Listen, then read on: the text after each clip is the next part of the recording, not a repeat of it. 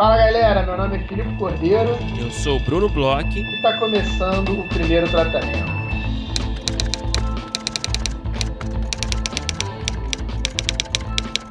Fala, Brunão! Tudo bem? Fala, Filipe Cordeiro. Eu acredito que estou bem sim, como você está. Tô ótimo, Brunão. A gente está aí é, enfileirando sorteios é um sorteio atrás do outro, inclusive assinantes do primeiro tratamento se dão muito bem, né? Porque ultimamente os sorteios têm bombado demais, então acho que tá bem difícil até ganhar ali nos comentários, como a gente teve recentemente aí, é, o sorteio do curso da roteiraria do Guilherme Petri, que teve, sei lá, mais de 600, quase mil comentários, e os assinantes do primeiro tratamento estão se dando muito bem, né, Brunão? Exatamente, né? Agora a gente a gente tá virando sorteador profissional, né, Felipe? Tá pra gente colocar no nosso LinkedIn, né? Roteirista e sorteador. Mas é com grande prazer, né? A gente tem feito ótimas parcerias aí e tem, tem rendido ótimos sorteios aí para às vezes sorteios abertos, né? Também quando possível para apoiadores. A gente sorteou essa semana uma bolsa para o curso do Guilherme Petri na roteiraria, nosso grande parceiro que é o curso Dirigindo as Palavras, a criação da imagem fílmica na escrita do roteiro. Então já fizemos esse sorteio agora. A gente avisa também né, que o curso ainda está com as inscrições abertas para quem se interessar, a gente super recomenda. E a gente acabou de lançar um novo sorteio em parceria com o BR Lab, que é um sorteio que vai é, sortear aí dois exemplares do livro do roteiro do Lobo Atrás da Porta. Olha só, que é um, é um livro que, porra, é muito legal, né? Que tem o roteiro é, do filme, né, do Fernando Coimbra, que inclusive a gente conversou com ele recentemente aqui no podcast, foi uma conversa ótima. Um dos nossos filmes nacionais favoritos, inclusive, também, né, O Lobo Atrás da Porta. Então é aquele esquema de sempre, né, no sorteio, né? São dois, dois exemplares sorteados, né? Um é, é, é para o sorteio aberto no nosso Instagram, então vai lá no primeiro tratamento, nosso Instagram. E é aquele esquema de marcar, né? Dois amigos, seguir a conta do primeiro tratamento, seguir a conta do BR Lab é, curtir né, as duas contas no Instagram. E o outro sorteio é para apoiadores. Então, se você já é apoiador do primeiro tratamento, você já está automaticamente concorrendo a esse exemplar. Então, se você é apoiador, você pode concorrer aos dois, né? Tanto como tanto o sorteio para apoiadores e o sorteio aberto. É só você marcar dois amigos lá no nosso Instagram. E o resultado vai sair no dia 22 de outubro, ou seja, essa semana ainda, na sexta-feira. É, a gente vai anunciar ali no nosso Instagram. Então, boa sorte para todo mundo. É, esse sorteio aí é especial. É, o, o livro, o roteiro acabou de sair, né? Acabou de, de ser editado aí, saindo aí pelo BR Lab. Como você bem falou, um dos filmes mais legais nacionais que tem. Eu tô louco aí para ler esse roteiro. E, e, fica aí o convite, né? Você que é, não é apoiador do primeiro tratamento, quiser conhecer além né, desses sorteios que a gente faz, é, mais as outras coisas que a gente tem, como conteúdos exclusivos, é, grupos de estudo, algumas mentorias. A gente tem uma série aí de coisas que acontecem para os apoiadores. Vai lá em escute.orelo.audio barra primeiro tratamento, você pode ver lá né, cada uma das categorias de assinatura, o que, que vem em cada uma. É, eu posso falar que em breve aí vai ter coisa grande para é, apoiadores, né? E a gente sempre tenta é, dar uma preferência aí para a galera que nos apoia mais tempo. Então, é, se você está na dúvida, se você já pensou em apoiar, se você é, não conhecia também né, o nosso sistema de apoio aí do primeiro tratamento, fica o convite. É assim que a gente acaba fazendo o podcast. Né? A gente conseguiu aí ultimamente, nos últimos anos, nos últimos dois, três anos, é, dar uma melhorada no podcast, tanto em termos de é, material mesmo, né? Microfones, em termos de edição, é, formas de gravar, formas de colocar os conteúdos online, tudo isso a gente conseguiu fazer um upgrade e criar novas coisas, criar novas iniciativas. A gente volta e meia e tá com as iniciativas rolando, conseguir fazer inclusive esses, esses sorteios. é, tudo isso a gente só consegue por conta dos apoios. Então fica o convite aí para conhecer, fica o convite também para apoiar e o agradecimento aí para toda a galera que já apoia a gente. Tem um, um, grupo ótimo que apoia a gente há bastante tempo uhum. e que é quem faz o podcast continuar rolando, né, Bruno? É isso, é isso. A gente agradece todo mundo, convida quem, quem ainda não é apoiador, enfim, a porta está sempre aberta. E é isso. Agora, Filipe, antes da gente entrar no nosso convidado de hoje, eu trouxe um, uma questão, um debate, assim, que eu, que eu, que eu tava, tava pensando sobre esse assunto no outro dia, conversando com, com outros amigos roteiristas. E eu pensei, olha, eu acho que pode ser um bom papo para eu ter com o senhor Filipe Cordeiro aqui na nossa cabeça, né? Vamos lá, você não sabe. É, você, você não sabe nem você, o que é. Você não quis adiantar e aí eu tô curioso para saber. Eu não trabalho com, com esse, entendeu? Com essa, essas perguntas antecipadas, Felipe. Aqui é tudo, é. entendeu? É na hora, eu vou te pegar de surpresa, entendeu? Vamos ver, tô curioso. Não, não tem nada demais. A questão é a seguinte: eu tava conversando com um amigo no outro dia, roteirista, e ele, e ele, tava, e ele tava me dizendo que, ele, enfim, essa coisa de rodada de negócio, né, que a gente tá nesse, nesse momento, né? Teve o Frapa agora, vai ter o Série Lab em breve, enfim. E ele escreveu um projeto e que era uma dramédia e que ele tinha escrito já em outros anos como comédia e, e ninguém tinha se interessado direito. E aí ele escreveu uhum. como um drama e, e, ele teve um interesse muito grande. Uhum. E aí a gente ficou conversando, né? Por que será, né? É, e aí eu fiquei refletindo, assim, eu eu queria saber o que você pensa sobre isso, né? É, a comédia me parece um gênero muito mais subjetivo, né? De você é, emplacar um projeto, impressionar um produtor, um canal. Não sei o que você pensa disso, mas eu, eu tive essa conclusão, assim. É, o drama, um projeto de drama, quando tem um conflito de peso, ele já se sustenta por si só, sabe? Uhum. E eu acho que quando você é, fala que é comédia, é, fica tão ali dependente ali do, do gosto, da sensibilidade de quem está lendo, que fica muito mais complexo, né? Essa avaliação. É, não sei se você concorda comigo. Eu, eu fiquei refletindo né, sobre a comédia, né? que, é, aí entrei nessa crise. Puta, mas. Cara, como é difícil, né? Você emplacar seus projetos de comédia, ainda mais numa sociedade, no, no mercado que prioriza muito uma comédia é, ultra popular e às vezes o elenco é, o elenco conta mais do que a, o projeto em si, sabe? Do que o roteiro em si. E eu fiquei né, nesse é, nessa montanha russa de emoções, né? E eu queria saber assim, o que, que você pensa disso, assim, é, é, você acha também que a comédia acaba sendo um processo de escolha muito mais subjetivo do ponto de vista do, do enfim, do, do mercado? Bruno, é, de novo, você me pegou de surpresa e acho que você tem aí provocações bem interessantes.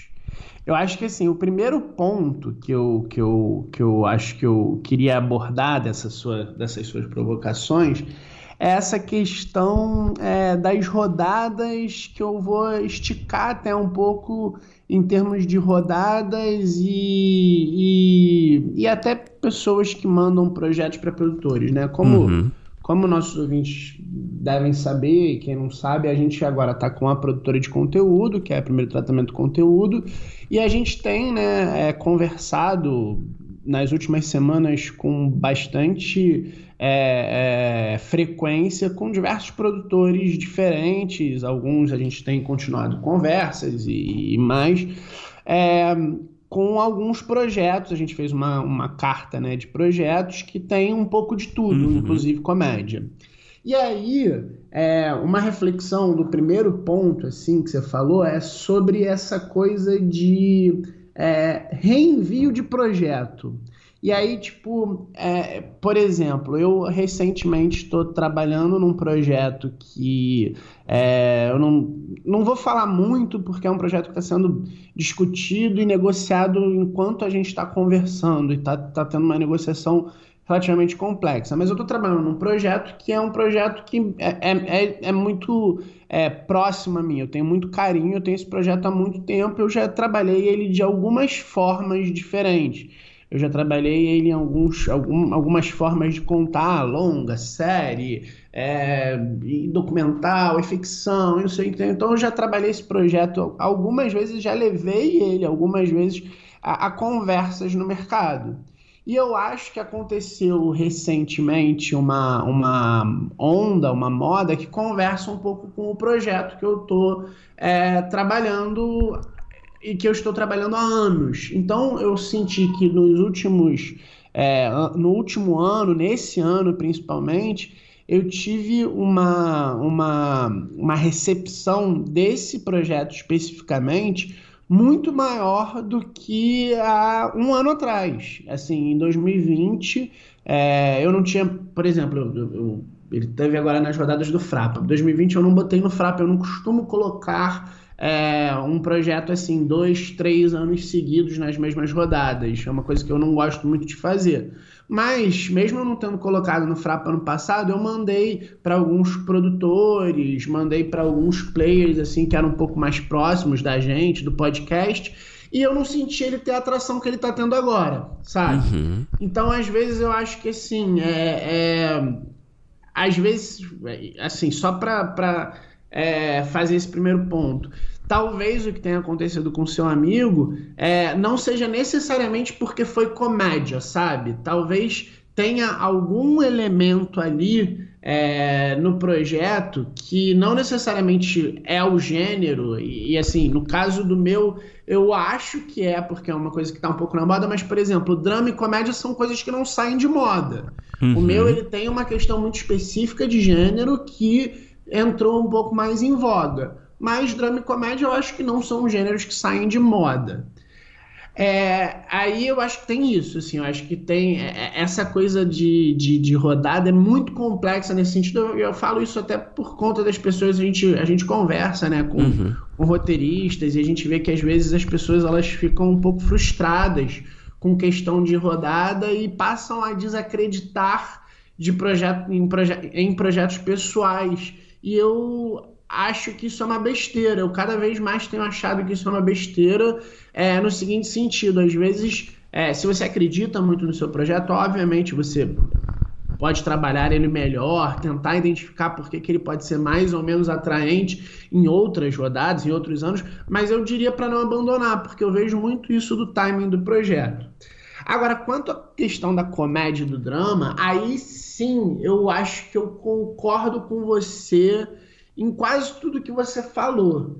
É, eu tenho só uma, uma, uma questão uhum. que é assim. É, eu acho que tanto drama quanto comédia, eu, eu, acho que, por exemplo, nas nossas rodadas, eu não vou saber o número exato aqui, mas a gente recebeu uma quantidade boa dos dois, assim. Não, uhum. não é uma uhum. questão, por exemplo, que foi uma coisa que passou na minha cabeça de, ah, tem muito mais comédias do que dramas. Não é isso. Então, assim, é, é, é, é, tem mais ou menos igual e, assim, recordando, a gente sabe que tem alguns produtores que estão querendo só comédia, né? É, não, mas é isso que eu acho curioso, assim, desculpa te interromper, mas só pegando uhum. carona que você está falando, que você levantou, eu acho curioso porque eu digo isso tendo uma noção clara de que a demanda por comédia sempre foi maior. Pelo menos a impressão né? de demanda por comédia sempre foi foi maior no nosso mercado, sabe? Eu não sei se isso é, é uma realidade ainda, mas acho que é uma impressão que você também tem, né? É, eu não sei se maior ou se pelo menos. Eu não sei se é sempre maior, mas assim, no máximo 50-50, e aí às é, vezes é um pouquinho maior, às vezes um pouquinho maior. Mas, mas ela não, mas não, não sai de moda, sabe? Não é, fica sim. muito maior, muito Mas o que eu quero dizer é o seguinte: demanda é uma coisa, sabe? E, uhum. e essa subjetividade que eu tô trazendo, eu acho que é outra, sabe? É como, por que, que um negócio que eu acho engraçado como roteirista, que eu acho hilário que eu tô escrevendo, não necessariamente vai bater como hilário na, na, no olhar de quem vai ler. E não tô falando nem do roteiro, tô falando, Sim, às vezes, concordo. uma premissa de três linhas, uma logline, é, sabe? Mas, mas, aí tem um ponto que eu acho que é importante disso, que, que, era, que era mais ou menos uhum. onde eu tava, que, eu, que eu tava pensando em chegar. É que eu acho que é, é por exemplo, assim, é, um high concept, né? É, um high concept cômico, ele é um pouco menos, vamos dizer assim, comum do que um high concept dramático, eu, eu acho, assim, eu tenho essa uhum. impressão das coisas que a gente recebe de rodadas, tá? Porque existem muitas comédias, uma quantidade muito grande de comédias que elas são sitcoms, são workplace comedy, são é, comédias é, às vezes mais familiares, são é, road movies que eles às vezes não têm um, um high concept muito é, claro para você uhum. jogar numa logline, como por exemplo, é, professor é, que está à beira da morte com o filho doente, claro. vira traficante para tentar ajudar a família antes de morrer. É, esse tipo de high concept em comédia, ele, ele, eu acho que talvez ele tenha uma, uma quantidade menor do que em dramas.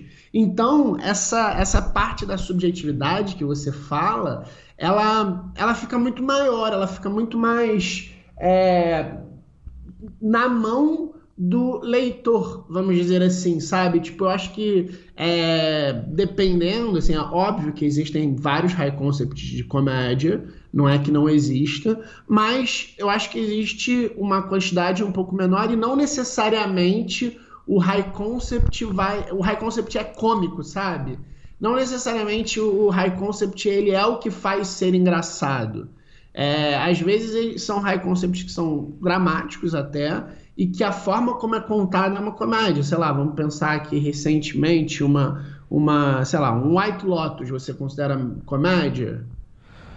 Uh, difícil, né? Considerar uma comédia, comédia. Mas talvez eu acho que fica um pouco mais pra comédia do que pro drama, né?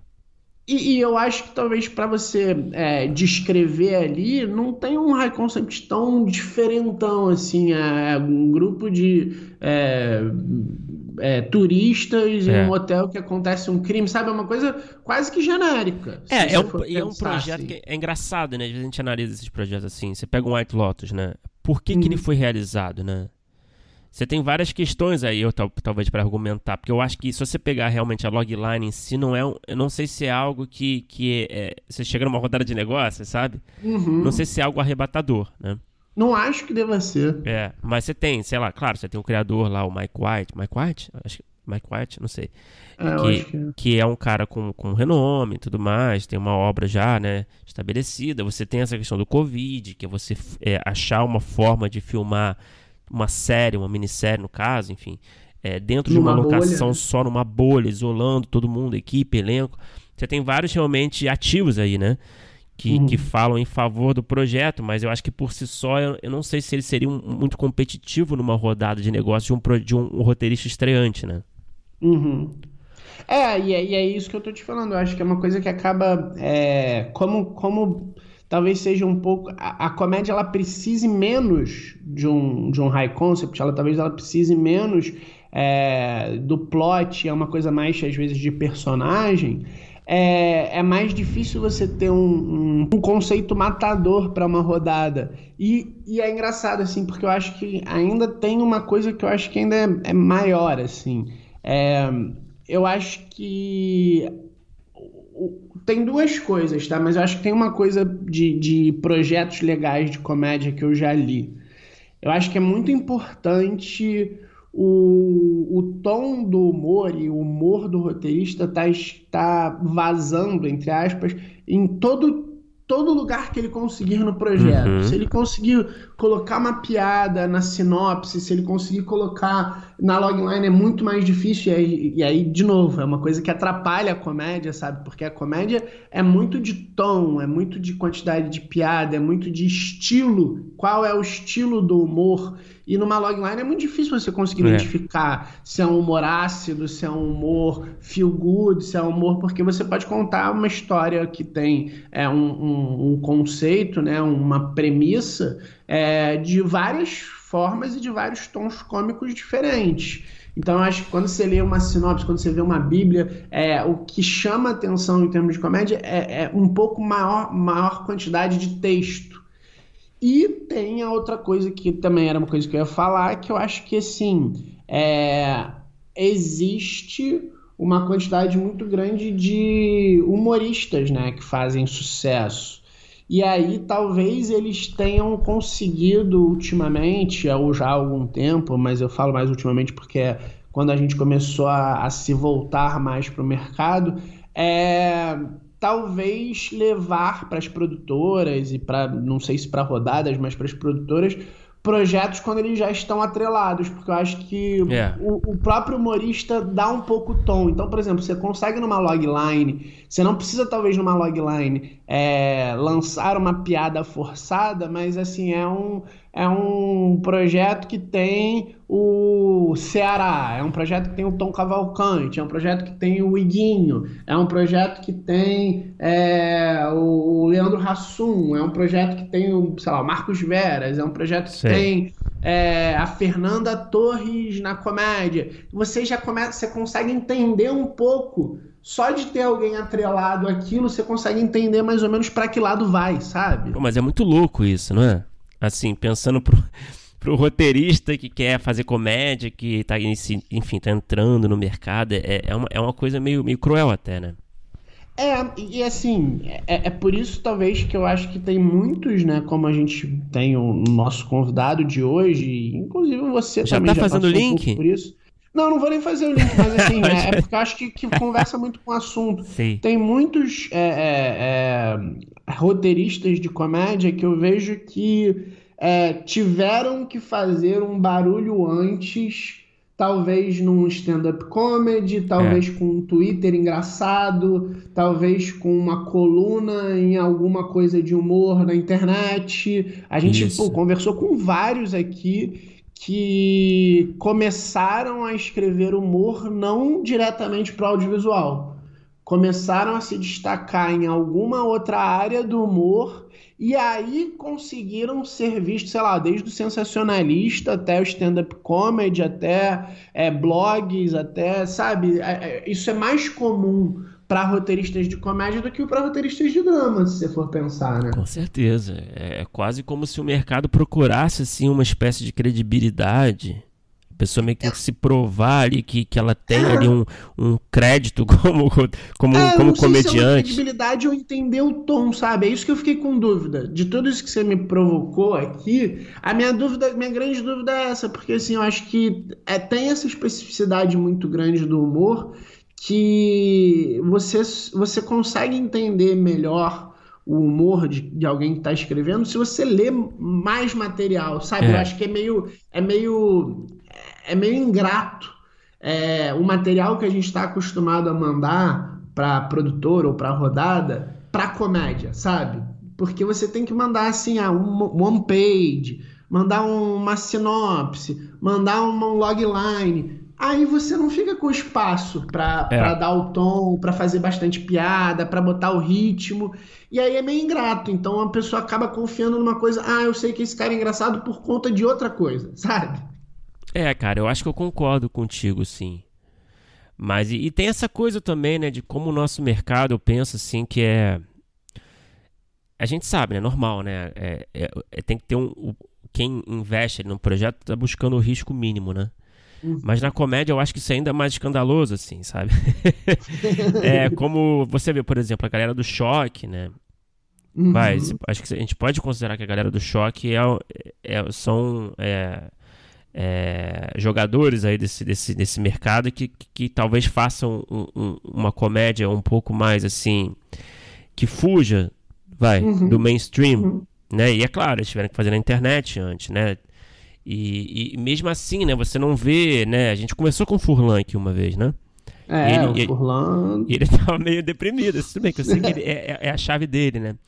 Mas, mas a gente perguntou sobre isso, né? Como se o mercado tinha aberto suas portas para eles, né? Depois desses sucessos deles, né? Que é um sucesso meio de nicho, né? Não deixa de ser, né? Uhum.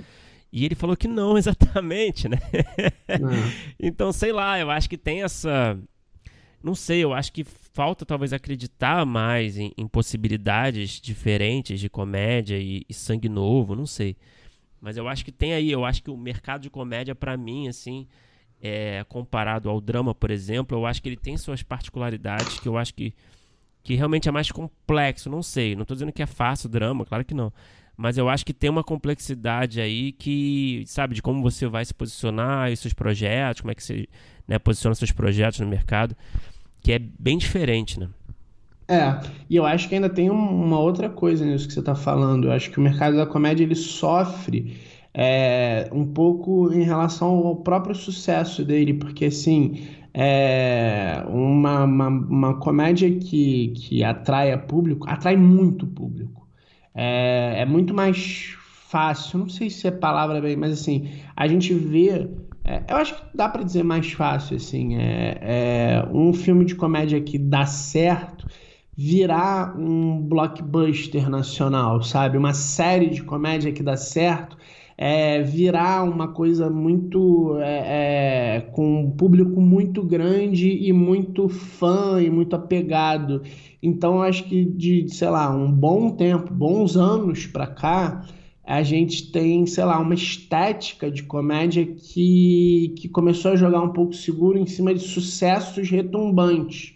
E que talvez no drama é, é um pouco, um pouco, talvez, um pouco mais difícil, assim, é, o, o, o lugar para você acertar. É, às vezes não é um ator, sabe? Às vezes não é um, é, um, um, tipo de história, sei lá, uma biografia de músicos, como foi um, Dois Filhos de Francisco. Aí tentaram fazer algumas outras já não deram certo.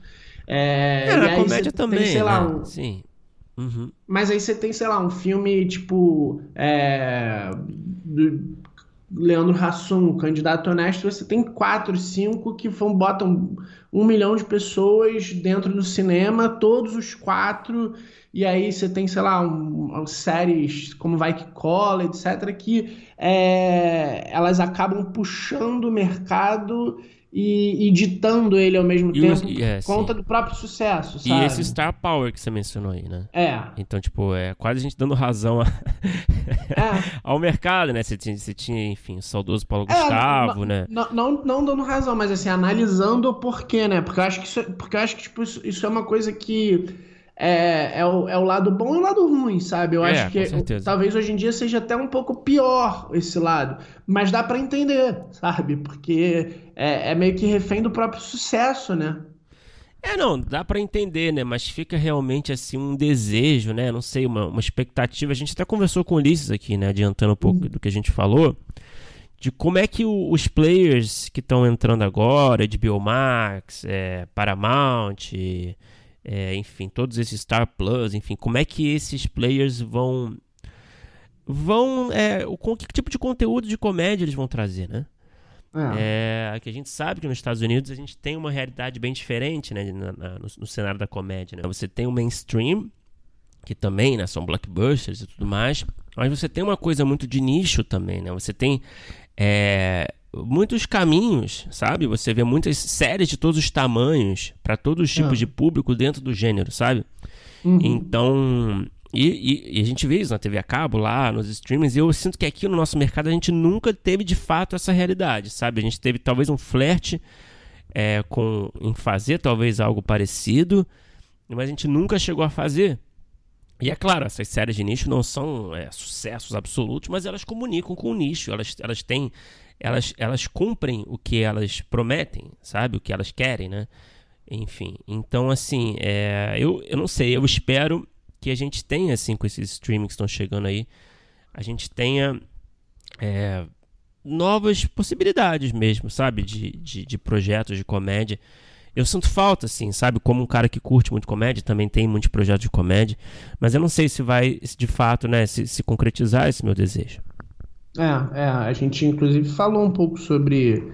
Eu, eu tenho sentido falta, a gente falou um pouco sobre isso na entrevista, eu tenho sentido, eu tenho sentido falta um pouco de grandes séries de humor nacionais. Eu acho que a gente, a gente desde que começou a fazer o podcast, a gente conversou bastante sobre essa consolidação, acho que a gente pode já dizer assim, do mercado de séries, né? E eu acho que no início do podcast a gente ainda falava bastante, não a gente, eu e você, mas os convidados ainda falavam bastante sobre é, ah, a gente ainda não está amadurecido, ou ah, não tem ainda um grande sucesso, não tem outro grande sucesso tal. E eu acho que de, de desde 2017, 2018 para cá, isso no drama está começando a mudar. Então a é, gente teve a gente teve nos streamings, principalmente, grandes sucessos de séries dramáticas nacionais. A gente tem aí Dom, que foi uma série que ficou em primeiro lugar em um monte de lugar do mundo, ficou em primeiro lugar semanas aqui no Brasil, que é bem recente. Teve Bom Dia Verônica, teve. É... Me ajuda aí, tem mais coisas. É, né? não, a gente já chegou, eu teve, acho, né? Acho. É, teve uhum. a, a, agora do, da Mirna, que era do, do das Cidades Invisíveis. Tem um, um monte de, de, de, séries dramáticas que, assim, vão muito. atendem muito em 3%. Foi um. Uhum. Talvez a, a, primeira grande série assim, nacional e que ainda ficou um tempo entre 3% e a gente começar a ter todo ano dois, três lançamentos de série nacional dramática que realmente ficam em primeiro lugar dos streaming, sabe? A gente já está tendo isso, a gente já está começando a ter um, um mercado com é, casos, com projetos, com histórias com segundas temporadas, com Põe Impuros, a gente já está começando a ter isso no drama. E eu acho que no, no, na comédia tem duas coisas aí, é uma coisa que a gente até fala um pouco com o Ulisses. Em determinado momento a Globo parece que é, virou a cara para o humor só de sketches. Hoje em dia a gente sabe que a Globo está vivendo um, um entre momento aí, é. a, a, Globo está meio perdida em termos de comédia, mas também esses outros players que chegaram, os streamings que chegaram, não acho que ainda tenha feito um hit, sabe? Eu ainda acho que eles ainda estão patinando. A gente tem um monte de hits, a gente tem um monte de séries que fazem um mega sucesso ali na chave do drama e que é, e é engraçado falar isso porque a gente passou anos no cinema tendo a comédia como uma, sai uma comédia assim, é sensata. É mais de um milhão de gente vendo, tal, não sei o quê.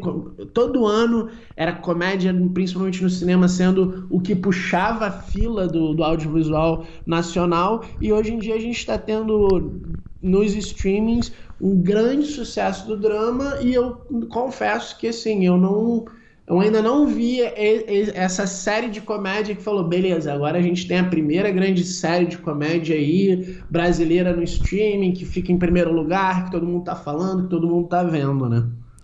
É, eu sinto falta de, de diversos tamanhos aí, né? Então, é, você tá falando das séries grandes, acho que é isso. Falta também, mas eu sinto falta das séries de diversos tamanhos, assim, de comédia, sabe? É tipo, como você tem lá fora. Você tem ao mesmo tempo que você, sei lá, tem um Big Bang Theory e você tem um Wellington Paranormal, sabe? Uhum, sim. É, sabe? Você já viu essa série? Não, ainda não. Mas... É, do, é do Jermaine, também do, do, do, daqui, da galera da Nova Zelândia. Ah, sim, sim, do Ato e do In É, que é uma série de nicho, enfim. É, enfim, eu sinto falta um pouco disso, um desabafo. Mas acho que esse, esse debate foi meio desabafo também. Isso foi bom. pra mim foi bom. Espero que tenha sido para você também, para você que tá ouvindo também. Enfim, a gente deixa a porta aberta sempre é, para esses debates, né? Se tiver alguma opinião, quiser acrescentar, quiser dizer que a gente tá falando merda, fique à vontade. E, bom, vamos falar do nosso convidado de hoje, Felipe. É, Bruno, foi bom que esse, esse papo que a gente teve aqui, que a gente, esse debate que você trouxe muito bem, conversa né, com o nosso convidado de hoje. A gente conversou com um cara que é, escreve comédia, se tornou aí um roteirista de comédia, um cara que veio do jornalismo.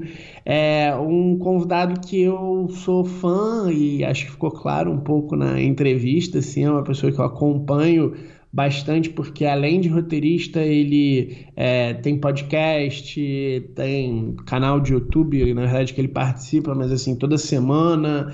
É um cara que eu realmente acompanho, assim, é, além do roteiro, assim, eu acompanho a personalidade, gosto bastante dele, sou bem fã, gosto muito do que ele escreve, adorei o filme novo dele, assisti antes até da gente ter conversado com ele, logo que eu descobri que o filme tinha saído, Conta aí, Bruno, com quem que a gente conversou? A gente conversou com o Ulisses Matos aí, que o Filipe já, já fez ali um. deu um plano geral, né? O Ulisses Matos, ele, para quem, né, só para citar alguns trabalhos, né, ele escreveu o filme O Sonho de Rui, ele também foi diretor desse filme, inclusive, escreveu a Escolinha do Professor Raimundo, né, nova versão que teve, agora nova antiga versão, né, é, escreve, escreveu Zorra, escreveu o, o Fora de Hora, é, também escreveu um pouco de Vai Que Cola, escreveu vários projetos no Multishow, que é um assunto que a gente teve aqui, né? Uhum. Em comum, que foi muito bom. Enfim, falamos muito de comédia, é, de sketch, de, de, de série de dramaturgia, de comédia, enfim, de filme. Eu acho que foi um papo ótimo, especialmente para quem curte comédia. E eu espero que vocês curtam tanto quanto o Filipe, que é um fãzão do Ulisses, curtiu. Cara, eu achei ótimo. Espero que vocês curtam mesmo. Vamos ouvir que foi muito bom.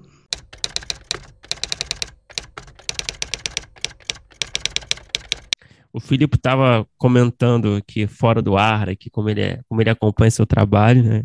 Como ele é fanboy, vou ter que segurar o Filipe aqui.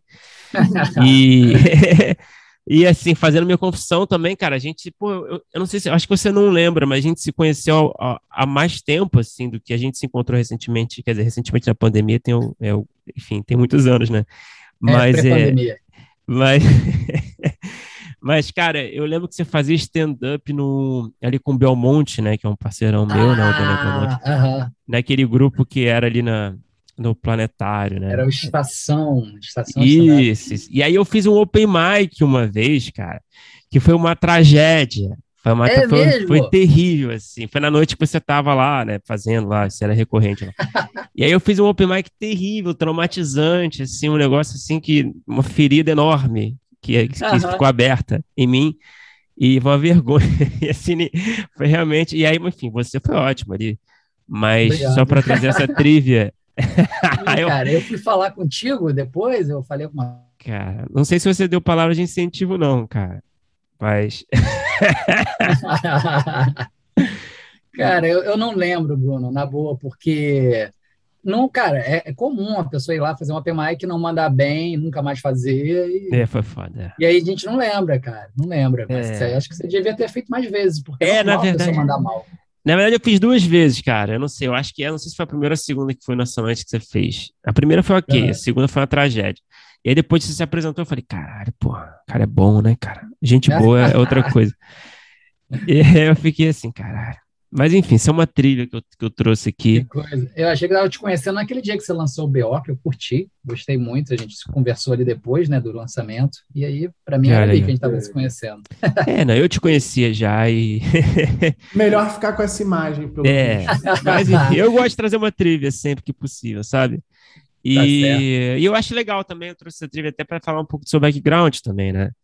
Que eu Sim. sei né, que você, enfim, você, além de roteirista, né, você é comediante, escritor, enfim, você também é jornalista, eu acho, né, de formação pela minha pesquisa. E aí eu sim, queria sim. entender, assim, como é que foi essa transição. A gente sempre usa, assim, essa primeira pergunta para falar um pouco, né, do, do, passado da galera. Então, eu queria que você falasse um pouco, né, como é que foi essa transição de jornalista para roteirista e aonde que a comédia é, entrou ali no meio dessa transição. Cara, então, foi uma longa história, vou tentar fazer bem resumido aqui, como se fosse um jornalista. Eu até costumo dizer que eu sou ex-jornalista, a pessoa fala, isso não existe. Assim, cara, acho que existe, porque hoje, quando chega um trabalho de jornalismo para mim, até hoje, cara, me chamam para fazer trabalho. Já estou há uns 10 anos que eu não faço, às vezes vem proposta. Tipo, você não quer fazer, não, quer escrever para gente, uma matéria, alguma dica? Eu assim, cara, não, obrigado, não faço mais. não faço mais. Mas é, é, é aquela coisa, cara. Muita gente que entra no jornalismo entra porque gosta de escrever. E jornalismo não necessariamente é isso, né? Jornalismo é ir para a rua, é pegar, descobrir furo, é, né, e tal. Então, eu entrei porque seria um lugar que daria para escrever alguma coisa, sabendo que não ia ser o tempo todo escrever, que era muita apuração, muito, muito suor, muito, muita relação, cara, muita relação. Mas, assim, eu cheguei lá um, um período da minha vida que até consegui uma coluna no Jornal do Brasil, eu trabalhava no Jornal do Brasil. Então, a coluna era um grande momento ali que eu escrevia, mas era uma vez por, por semana, assim, sabe? E eu já, depois eu também tinha virado editor, eu era, fui editor no Caderno B, fui editor na revista Programa antes, e aí que o editor não, não escreve, não escreve mesmo, não, nem jornalismo a gente faz, eu ficava dizendo que meu, meu trabalho era editar anúncio, sabe? Anúncio entrava, eu derrubava matéria, que entrou anúncio, aí o anúncio caía, eu tinha que voltar para a matéria, era um trabalho bem, bem não, não era mais escrever mesmo, entendeu? Então, e aí teve esse momento que eu comecei a pegar muita matéria, assim, de... Meus repórteres chegavam e falavam, ah, tem uma matéria aqui sobre, sobre fulano, vamos fazer, vá, vamos fazer, tal. Aí eu pegava livro também para para ver qual era do livro, para a gente dar matéria ou não. Eu comecei a ver, cara, que tinha muita coisa mediana que ganhava espaço em jornal, sabe? E aí eu falava, e, e era isso mesmo, você não tem, você como fala, é, não, é, não tem um monte de gênio para a gente fazer matéria todo dia, né? E aí eu comecei a achar assim, poxa, gente, essas coisas medianas aí, acho que eu posso fazer também. Aí eu, poxa, acho que eu vou, vou começar a meter a cara aí, que era uma, um sonho antigo meu de escrever, de ser escritor, de escrever livro. Eu falei, poxa, eu vou, vou, vou, escrever livro. E aí eu saí do jornal, decidi sair do jornal, foi na época que minha esposa estava grávida também. Foi mais um motivo para eu sair do jornal, porque eu trabalhava tipo 10 horas por dia em jornal, 10, 12 horas por dia. Eu falei, não, peraí, eu quero, né, eu quero uhum, ter uma uhum. família, uhum. quero que meu filho é, me veja em casa. Então eu falei, cara, eu vou sair. E saí para ser, ser escritor. Comecei a escrever, comecei a pensar. O, o, tinha um plano B, que era que eu pensava também, na verdade, eu acho que você quando pensa em escritor, acho que você pensa em escritor em, de tudo, né? Vou escrever livro, vou escrever é, peça, vou escrever roteiro para filme. Então, acabou que eu comecei a conseguir entrar no, no mundo de roteiro, e o livro mesmo, cara, já, já faz uns 10 anos o livro não, não, não ficou pronto. Ficou pronto na pandemia e agora está sendo analisado por, por uma editora. Vamos ver o que vai rolar. Mas a parada foi essa, assim, eu queria escrever, o jornal por um momento foi o suficiente para escrever, mas depois eu comecei a querer, sei lá, fazer eu queria eu queria que as pessoas começassem a fazer matérias fazia. Eu, eu cansei de fazer Sim. matérias sobre isso. Eu acho que estava na hora já. E, e, quando eu saí também para escrever o livro, eu falei, cara, eu não tenho vivência ainda para escrever o livro. Eu sou muito garoto, tô com, sei lá, tava com uns 30 e poucos anos, eu acho. Aí, 35, não sei, cara, não lembro mais. Foi em 2006 que eu saí, devia estar com 30 e poucos anos. E eu fui enrolando também para escrever o livro, sabe? E que eu, sei lá, achava que era muito novo. É, achava que era 30 e poucos anos era novo, mas é que, sei lá, eu achava que eu tinha que ter mais vivência para escrever. Sim. Eu escrevia bem para jornalista, mas que para ser escritor, entendeu? E até hoje eu acho que eu não escrevo bem o suficiente para ser escritor. Mas para roteiro tá legal, porque roteiro tem mil outras é. coisas que estão ali. Não estou dizendo que roteiro não escreve bem, mas roteiro é uma ideia. É um outro tipo de, de, de habilidade, né? Exato, exato. E aí vem o diretor, te ajuda, vem o, o né, fazer ficar legal, aí vem o, o diretor de fotografia, e aí fica tudo legal, entendeu? Então eu fiquei, assim, fiquei bem à vontade de, de entrar no mundo do roteiro, não fiquei achando que eu estava mandando mal, que eu não estava pronto para fazer roteiro. Né? E eu tinha uma boa bagagem de, de cinema, eu era resenhista de cinema, escrevia crítica para o Caderno B, eu escrevia crítica até para site da Veja, era Veja Online, também fui chamado para ser é, resenhista por um tempo, era crítico de TV. Então, cara, eu tinha bagagem, eu já, já tinha feito curso de roteiro também de, de bobeira uma vez, fiz um curso de roteiro na, na Fundação Progresso, com, com Maciel até. E então, quando eu comecei a escrever roteiro, foi fácil, foi tranquilo, ninguém. Tive só que aprender uns truquezinhos, diminuir um pouco o texto, que eu comecei a escrever muita coisa. E aí veio o cara que estava cuidando de mim, que era o Álvaro Campos, e foi lá e falou: Não, não, cara, peraí, veja só, cara, pegou uma cena minha de três páginas e transformou numa cena de meia página.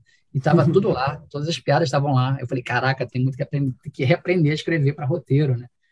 E aí foi, cara. Eu acho que essa, essa foi a transição. Essa foi a transição. Mas a comédia já era seu interesse, assim, quando você ah. migrou, fez essa migração. Porque jornal, no jornalismo você, né, infelizmente, você não, não pode usar muitas ferramentas da comédia, geralmente, né? Verdade, verdade. Eu usava. Eu não, sei, usava... que seja um sensacionalista, claro. É, é, por onde eu passei também. Uhum. Mas é, o, humor eu usava para fazer. Cara, o meu estilo de, de escrever era meio bem humorado. Tanto que, quando fui fazer estágio, eu fui para cidade, foi, que era cidade, matéria, hard news, né? E mandei mal, mandei mal mesmo. E aí eu tive que fazer um relatório, todo mundo fazia um relatório dos dois meses de estágio que fazia. Você, passava, você tinha seis meses de estágio. Passava dois meses num, passava dois meses no outro, dois meses em outra editoria. Primeira, aí, os meus primeiros dois meses que eu fiz na cidade, eu fui mal. Aí, na hora de escrever o um relatório, Cara, eu, eu escrevi muito, escrevi tudo e, e fui tudo, tudo engraçado. Eu fui escrevendo um relatório super divertido mesmo, né? E aí eu vi que todo, todo mundo começou a divulgar. Eu, eu, as, os chefes começaram a passar por mim e falar: e aí, como é que é aí a previsão do tempo? Eu, ué, o que eles estão falando? E aí eu soube que o meu, o meu relatório estava rodando a redação. O, o Arthur Chechel, que era o coordenador de, de, de estágio, pegou meu texto e passou para todo mundo é, todos os editores, porque estava engraçado. E aí, meu segundo, meu, minha segunda editoria já foi a revista Domingo, que era, um, era texto leve, entendeu? Então, era leve e divertido e engraçado. Minha coluna também puxava para o humor. E nessa época também tinha um site chamado Cocada Boa, que era um site de humor politicamente incorreto, que na época politicamente incorreto era outra coisa, não é isso que a gente tem hoje, uh, essa essa percepção, tá? É uma coisa legal. Não tinha nada de homofobia, nada de é, racismo. era, era politicamente incorreto porque a gente mexia com poder, mexia com poderoso, mexia com marcas, a gente levava processo de, de marcas, processo de celebridade, porque a gente fazia entrevistas falsas, a gente fazia matéria falsa de mentira também, entendeu? Então, era fake news, mas era fake news de humor, né? É, então, assim, é, nessa época eu comecei a fazer também colaboração para eles, assim, com, com eles. E acabei virando até meio que um é, parceiro do, do, do dono do, do, site, que era o Mr. Manson. Eu escrevi lá como Odisseu Capim, que era um pseudônimo baseado em Ulisses Matos. Era Odisseu Capim. e aí, cara, ali eu fui, fui exercitando muito humor e, e, eu comecei a ter uma carreira, uma carreira paralela de humor. Até que um, um, um, cara que eu conheci na internet, comecei a ter fã na internet por causa do Cocada Boa, é, e aí um desses fãs entrou em contato comigo também, que ele começou a escrever humor também, né? E era, era fã, mas era colega também. E aí o cara foi e me chamou para fazer stand-up comedy, que ele ia começar a fazer, queria montar um grupo de pessoas que escreviam humor na internet. E aí eu comecei a fazer stand-up na época que eu ainda estava trabalhando como jornalista. Eu tinha largado o jornal, estava fazendo um, é, um site dos Jogos Pan-Americanos, era em 2007 mais ou menos. E aí eu comecei a, a fazer stand-up. Eu nunca fui um grande stand-up, eu nunca fui tão bem de stand-up assim, mas eu acho que o stand-up ajudou muito as pessoas entenderem que eu realmente estava fazendo humor, que não era só uma brincadeira na internet. Então, acho que isso me ajudou, inclusive, a entrar no mundo de roteiro, que pessoal, acho que foi para o pessoal entender mesmo que fiz a transição, que eu não era mais jornalista mesmo, que eu estava no mundo de humor e que estava na hora, inclusive, de eu começar a escrever roteiro de humor, né? Foi através de, de, de humor que eu entrei no mundo dos roteiros, né? Então, tem isso também. Acho que se, se eu não tivesse essa veia cômica, ninguém ia me chamar, não, não ia ter essa chance. E Ulisses, os primeiros trabalhos como roteirista foram no Multishow? Foi tipo Os Gozadores, Open Bar? Foi, foi, foi, foram esses? Foram esses, mas assim, a, começou na verdade que eu entrei em eu tive contato com o Álvaro Campos, que foi criador dessas duas séries, e ele antes tinha escrito para a Oi TV uma série muito boa, muito boa, que era, era Os Buchas. Uhum. Tinha o uhum. Gregório, tinha sim, o Silvio Guindani, cara, tinha é, Tata Werneck fazendo participação, essa galera toda antes de estourar. E eu conheci ali, achei legal. Aí por acaso fui fazer um trabalho para o Álvaro de mídias sociais, que eu também trabalhava com mídias sociais e tal, e a gente conversando, eu falei, ele falou, ah, mas você conhece as pessoas do site? Eu conheço, eu conheço, tá, conheço fulano. Aí, como é que você conhece essa galera toda, se você é jornalista? Eu falei, ah, cara, porque eu escrevi em site, eu escrevi no Cocada Boa. Aí o Álvaro pirou. Aí ele, cara, você escreveu no Cocada Boa? Quem era você? Ah, era o seu Capim. Ele, cara, você era meu favorito, vamos almoçar? Aí eu, pô, que beleza, né? Vamos, vamos almoçar. Que é engraçado, porque acho que ele era meu leitor quando ele tinha era garoto, tinha 15, 16 anos. Quando chegou em 2008, 2009, eu já era um, já era um adulto com uma série na OITV.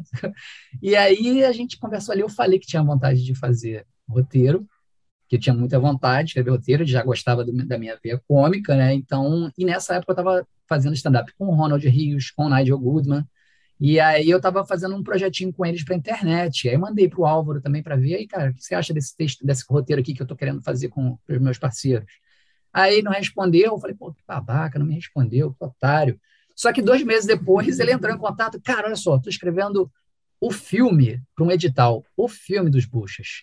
E eu preciso de uma equipe barata, que eu não tenho muito dinheiro para pagar, e eu preciso, preciso de uma galera que sabe escrever em conjunto. E você já escreve com o Nigel e com o Ronald. Vocês topam participar do, desse roteiro? Eu falei, cara, claro, deixa eu ver com os caras. Eu falei, cara, aí, eu até falei pro Nigel, Nigel, é só mil reais, cara. Ele, pô, Nigel. Ele falou, pô, Ulisses, eu pagaria mil reais para escrever um filme.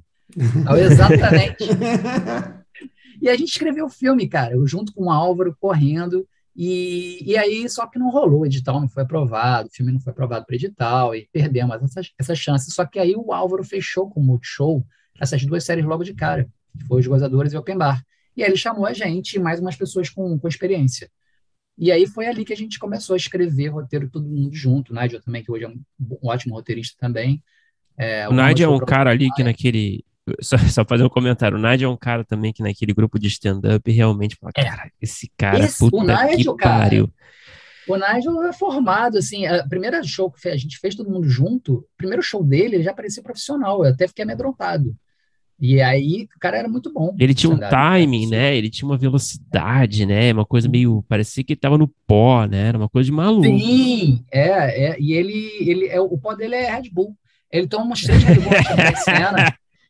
Ele fica, cara. É, cara, eu sou muito fã do Nigel. Sou parceiro do Nigel também. Escrevemos juntos outras paradas. E eu sou muito fã do, do stand-up dele, do, do livro dele. Ele lançou um livro Aí eu, pô, escrevi o prefácio, pô, muito, gosto muito, cara. E como é que, e como é que foi essa época, assim, no Multishow? Porque eu, eu posso falar um pouco também, né, porque eu, eu tava um pouco nessa época, eu tinha uma série, tipo, não sei se você lembra, chamada Vendemos Cadeiras, né, que era eu, Matheus Souza. Eu curto muito essa série. Eu fui, eu fui saber depois que você escrevia. É, pra mim era do Matheus Souza. A gente fica só com aquele Sim. nome né, na, na cabeça, Matheus é, Souza. É, não, tô ligadíssimo. Mas assim, eu sei que nessa época, é, eu, enfim, eu, eu acompanhei vocês também, Open Bar, jogadores, e eu sei que era uma maluquice, né, cara? Essa época eu não tinha dinheiro nenhum. Era uma puta, assim, era um espaço, assim, falando assim na minha percepção, eu queria ouvir a sua, assim era um espaço assim meio que livre de certa forma, não tão livre, claro, porque o Multishow dava seu, seus feedbacks e tudo mais, mas era um espaço meio de experimentação, porque o Multishow não sabia direito o que queria fazer, não tinha ainda é, começado essa fase vai que cola, né? Era uma coisa muito pouco dinheiro, era barato, era gente sem muita experiência, assim, às vezes. E vambora, saca? Vamos fazer. E eu achava muito doido, assim, era uma guerra, era muita guerrilha, né? Como é que foi, assim, para você esse, esse período assim de criação? Foi, foi turbulento, foi legal? Eu queria que você falasse um Cara, pouco. foi fantástico, foi muito bom, porque essa época, o Multishow, ele ele não, não tinha essa pegada, essa preocupação de agradar é, classe C, né, sabe? Então, tudo estava valendo, né, cara? Você tinha também a Natália Klein ali, mandando bem com, com, Sim, com o programa dela, né? Eu adorava Psicose, e, que é um tipo de humor que eu curtia também ver. Então, todo aí o, o próprio Open Bar e os Gozadores, cara, tinha umas coisas muito legais. Eu tinha tem um amigo que era crítico de TV e de cinema, tipo cabeçudo, sabe? O Alexandre Werneck. E ele era fã do, do, do, Open Bar e dos gozadores. Ele, ele viu umas coisas, ele, cara, isso que vocês fazem é bem legal. Eu até falei, você está me zoando. Ele, não, cara, eu gosto muito. Aí ele começava a fazer uma análise, assim, de, acadêmica sobre a série, que eu falava, caraca, realmente, é, a série era, era, legal, sacou? E, e, e, realmente, o humor do Multishow mudou muito depois do grande sucesso que foi o, o, o Vai Que Cola, né? Que eu cheguei a participar da, da, da primeira, primeira reunião deles, que era, ah, é? até outro dia achei o e-mail aqui, era, o e-mail estava convite para a reunião da apresentação do Teatro na TV, não tinha nem nome, era Teatro na TV. Eu participei, da, só que era da Conspira, né? Então, era da conspiração, e aí chamaram algumas pessoas para reforçar. Então, eu escrevi só episódio especial, assim, mas teve episódio especial que caiu, porque o convidado não, não, não pôde gravar. Então, eu só fui entrar mesmo depois para fazer uma temporada mais lá, lá para o meio. Mas eu participei da, da, da, da Gênese ali, não, não falando, é, é, bolando nada, né? Eu fui apresentado junto com a galera, tipo, ah, esse aqui é o programa e tal, é, vocês vão escrever para essa série aqui. E a mulher, ah, a série se passa no Meia, e todo mundo riu. Aí eu fui falei assim, olha, eu, eu sou do Meia. Aí o pessoal, é do Meia? É, eu sou do Meia. Na verdade, eu, moro, eu moro na Tijuca, eu moro na Tijuca há anos, eu me considero muito tijucano. É, minha meta de vida sempre foi morar na Tijuca. A meta de suburbano é morar na Tijuca, né? É, é a zona sul da zona norte, né? É, é, é, é. E ao mesmo tempo, eu não, eu não, eu não, até hoje, eu não me sinto confortável na Zona Sul, sabe? Não, sei lá, eu não, não, não me sinto bem na Zona Sul. Sempre acho que estão me olhando de lado. É mesmo? E é, é, eu tenho isso. Sempre acho mal vestido nos anos 60. Menos em Copacabana. Copacabana acho que eu estou tranquilo. Mas aí, cara, eu, eu, mas eu, eu gosto de falar que eu sou do Meia porque, sei lá, eu fui criado no Meia. Eu saí do Meia com 20 e poucos anos, entendeu? Então, é, e o Meia não é aquilo, né? Não é sério, não é aquilo. Aquilo ali, para é. mim, sei lá, é Zona Oeste. É, é, a galera, são de meus parentes. É Realengo, senador Camará, que meus parentes eram de lá, né? E eu era do Meia, a gente era do Meia, a gente estava ali, a gente tinha subido na vida, né? A galera era de Campo Grande, a gente era do Meia, e hoje sou, pô, Tijuca, né? Que coisa, cheguei lá, né? Mas é. Então tinha essa coisa. Caraca, me perdi, cara. Eu fui para muito longe aqui na. Não, mas é isso, é isso.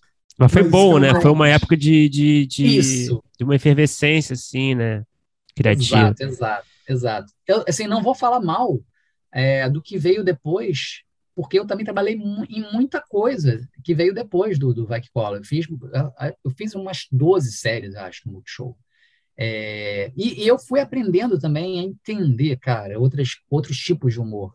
Eu, eu, eu, vi, eu, eu ajudei a criar o Prêmio Multishow de Humor, junto com o Pedro e com o Pedro, o, o que era o diretor, o Pedro Paes e o. E o, e o Álvaro também não estava envolvido, não? O Álvaro não estava. A editora, a produtora era dele, mas ele não estava ah. nessa, ele estava em outro projeto, ele estava viajando, não sei. Eu me lembro até dele ter falado, pô, cara, que legal que você segurou as pontas aí, a parte de roteiro.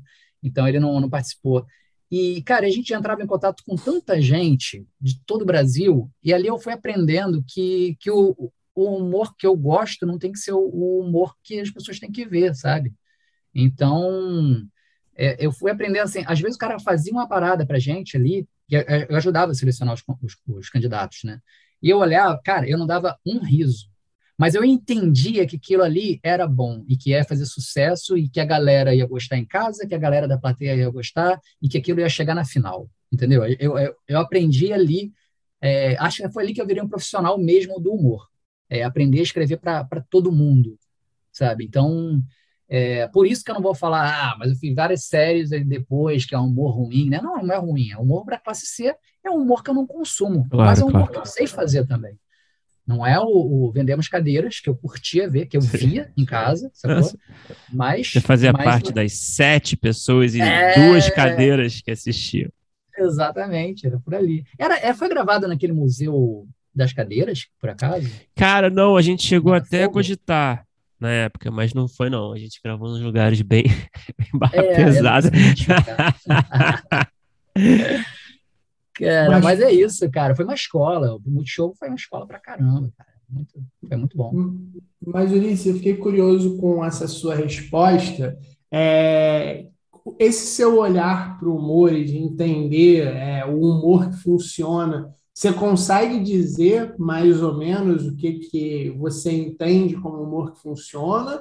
Ou é uma coisa que vendo que você sente, não sei, mas você, você consegue é, descrever assim, certos tipos de, não sei, é, é, coisas em comum entre humoristas ou piadas ou é, formatos que você identificar, beleza, isso aí vai vai funcionar, é ritmo, é, é, é acting, você, você consegue identificar? Sim, cara, sim. Eu acho que quando a gente fala isso funciona, né? A gente tem que, claro, a primeira pergunta é funciona para quem, né? Então, sempre quando a gente vai escrever, não só para o humor, né? Acho que para a gente, como roteirista, também, a gente tem que entender para quem que a gente está escrevendo. É, vai para onde? Vai para a TV aberta? Então tem que agradar o quê? A, B e C. Ah, tá indo para não sei onde? Ah, vai para cinema? Ah, é comédia popular? É, é, a gente, as pessoas já passam isso para a gente, né? Quando a gente vai escrever comédia. É, explicam, via, ah, é para streaming. Ah, é para streaming? É. Então não precisa ser tão é, classe, é, classe C, não, dá para ser um pouquinho melhor. Então, beleza. Então, a gente eu é, quem trabalha com humor direto sabe meio que que tipo de, de piada aquele público né? É, e, e, eu no stand-up eu aprendi muito isso também cara. Já fui, eu, uma vez fui fazer show em Cascadura. Eu, eu, eu tinha eu tinha show eu tinha material que era para apresentar na Zona Sul que eu sabia que sabe que, que era tranquilo se o público tivesse maneiro dava para apresentar aquilo se tivesse um monte de gente, sei lá, que, no, que foi lá para beber e, e, zoar, a galera que foi da, da, empresa toda junto, eu tinha já um set para agradar aquela, aquela galera que era fazer piada com, com, com pênis, com vagina, com sexo. aquela galera ia gostar, ia, ia prestar atenção. Tinha seu, seu cardápio, né? Você tinha eu seu cardápio de, de, vacinas. Exato, exato, exatamente. E aí, assim, é, eu me lembro que eu tinha, às vezes a gente foi fazer um show em Cascadura, e que era um lugar que era a primeira vez que ele ia fazer um stand-up lá, era uma casa de rock, é, e todo mundo subia, aí foi uma galera, foram sete pessoas fazer, tipo, só dez minutos, todo mundo subia e se dava mal, subia e se dava mal, eu falei, ah, eu vou usar o meu set. Cara, subi, mandei o meu set, nada, nada, nada funcionava. Sei, sei bem. Nada. Aí, mas aí entrar... Mas aí, cara, entrou um cara lá que arrebentou, esqueci o nome dele agora, cara, segura até hoje, ele foi do prêmio Multishow de Humor. Cara, muito bom. Chicó. Cara, o Chicó subiu lá, cara, e arrebentou. Arrebentou. Eu tive que prestar atenção. Ali, sabe, isso foi escola. Eu fui entendendo, eu fui estudando por que, que o Chicó deu, deu certíssimo aqui. Por causa disso, ele, sabe, a gente vai estudando, vai, vai aprendendo, cara. E qual foi a piada que entrou? Entrou isso. Por quê? Ah, por causa disso, sabe? A gente vai, vai pegando isso, vira um repertório. Então, é, é, eu hoje sei, tipo, ah, eu entrei pro Zorra fui fazer Zorra. Inclusive, quando a gente foi conversar lá, tal, tipo, ah, legal, que, que bom que eu tava indo pro Zorra. Eu não tava afim de ir pro Zorra Total. Não tinha vontade de escrever pro Zorra Mas Total. você foi pro Zorra Total ou pro Zorra? Ou escreveu os Zorra. dois? O Zorra, o Zorra. Entrei em 2018. Que já era, já era bem mais, mais legal, vamos dizer, que cá É, entre era- nós. Era a minha praia, era a minha Aham. praia, sacou? Mas eu também é, não era também o, o super humor, não, porque também tinha que. É, super humor que eu digo da- com as referências que a gente tem, né, que a gente gosta de ver, tal, assim, americano tal. Mas tinha muita coisa no, no Zorra que eu gostava. É, metade, tem me- metade das piadas ali eu, tipo, ah, isso aqui não é pra mim. Metade era, entendeu? Então, pra mim tá bom, porque você também, quando faz Zorra, você tem que atingir um. Não dá pra fazer só mandar todo um, um tipo de, de coisa, né? De, de humor. Então. eu- E não tinha essa coisa de bordão, né? Não tinha essa coisa de Não bordão que o outro que o outro tinha, né? Eu acho que isso já direciona bastante o tipo de humor, né? Sim, não, não tem bordão, não tem é, riso gravado, né? Não tem. é, esqueci como é que é o gravado. E. Claque. Não tem Claro, claque, sim, sim. né? Até tinha personagem fixo ali, que é- não era fixo, às vezes quando era personagem recorrente, tá? Dupla de ladrões gays, isso tinha. Mas eu achava legal o Zorra, porque a gente tinha um respeito, tipo, gente, a gente não vai fazer piada com, é, homofóbica, machista, isso tudo. E eu tava muito afim de fazer esse tipo de humor. Muito afim de fazer, sabe? Porque o humor, de um certo. Teve um momento ali que o humor meio que teve, sei lá, teve, se bifurcou.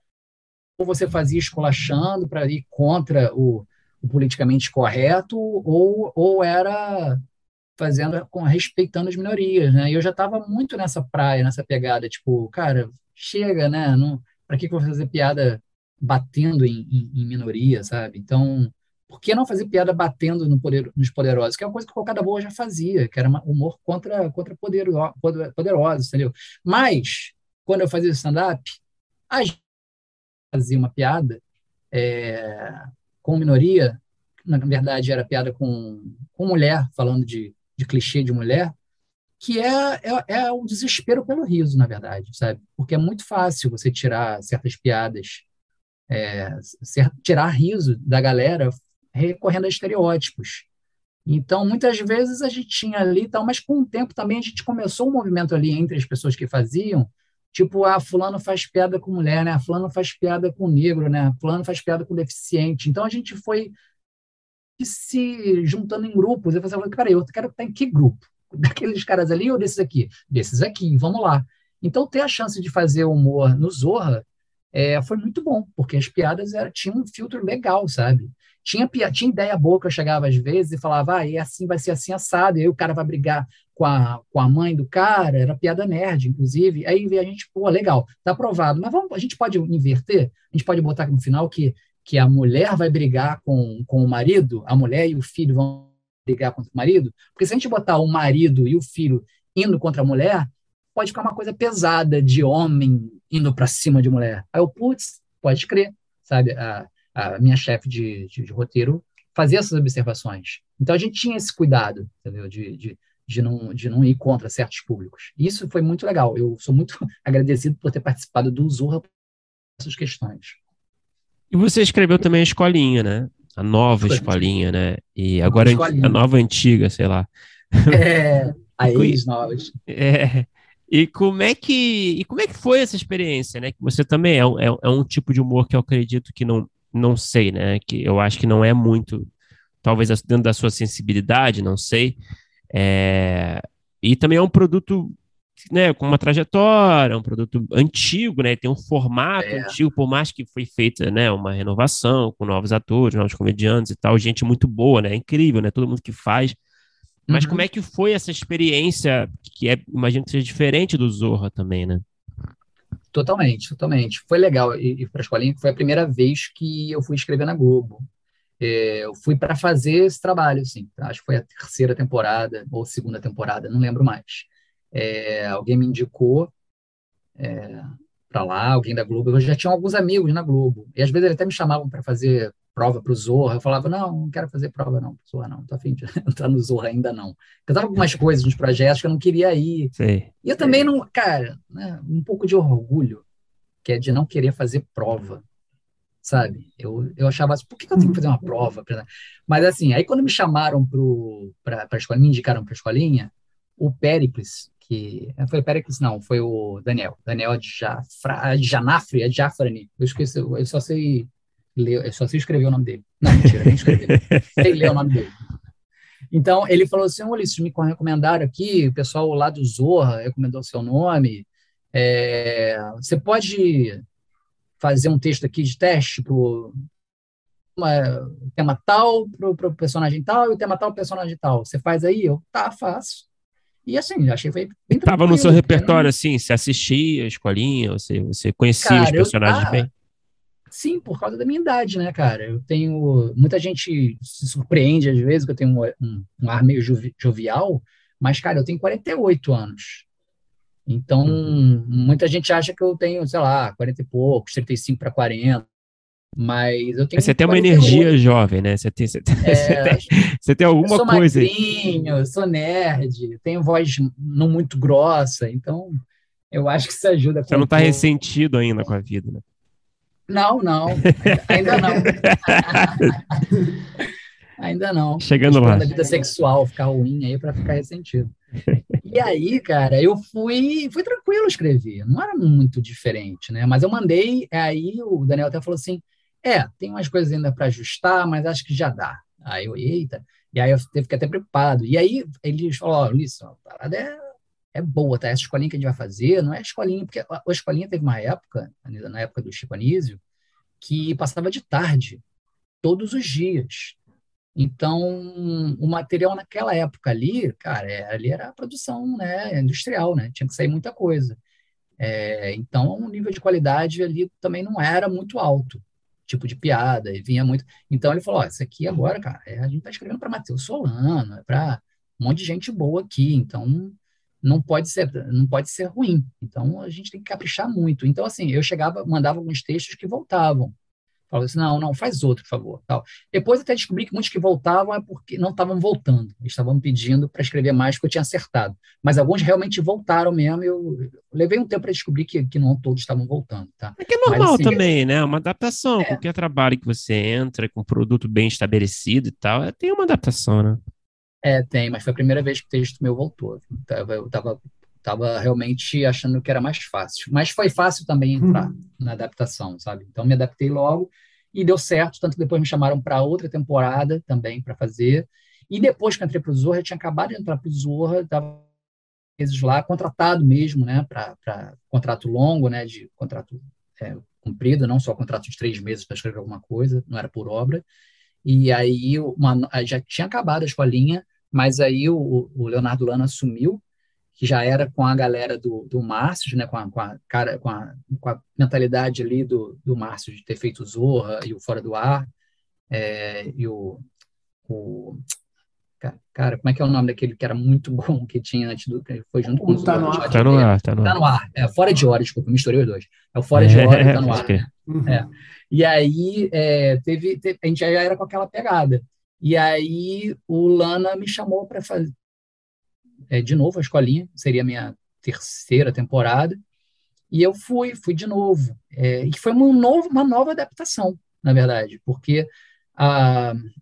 É, e aí, assim, que bom que o pessoal do Zorra me liberou para fazer isso também, porque eu sei que o pessoal não curtia, não curtia muito liberar a gente para fazer outro programa, mas eu já tinha acabado de entrar, fiquei até com medo disso pesar contra mim lá, mas não foi, foi tranquilo, meus chefes me, me cederam tranquilamente. É, e aí, cara, porque quando eu fui fazer a escolinha da primeira vez, ainda tinha coisa de apagar o quadro e rebolar, né? Aquela coisa, aquela Sim. personagem que, putz, balançava a bunda ali para apagar.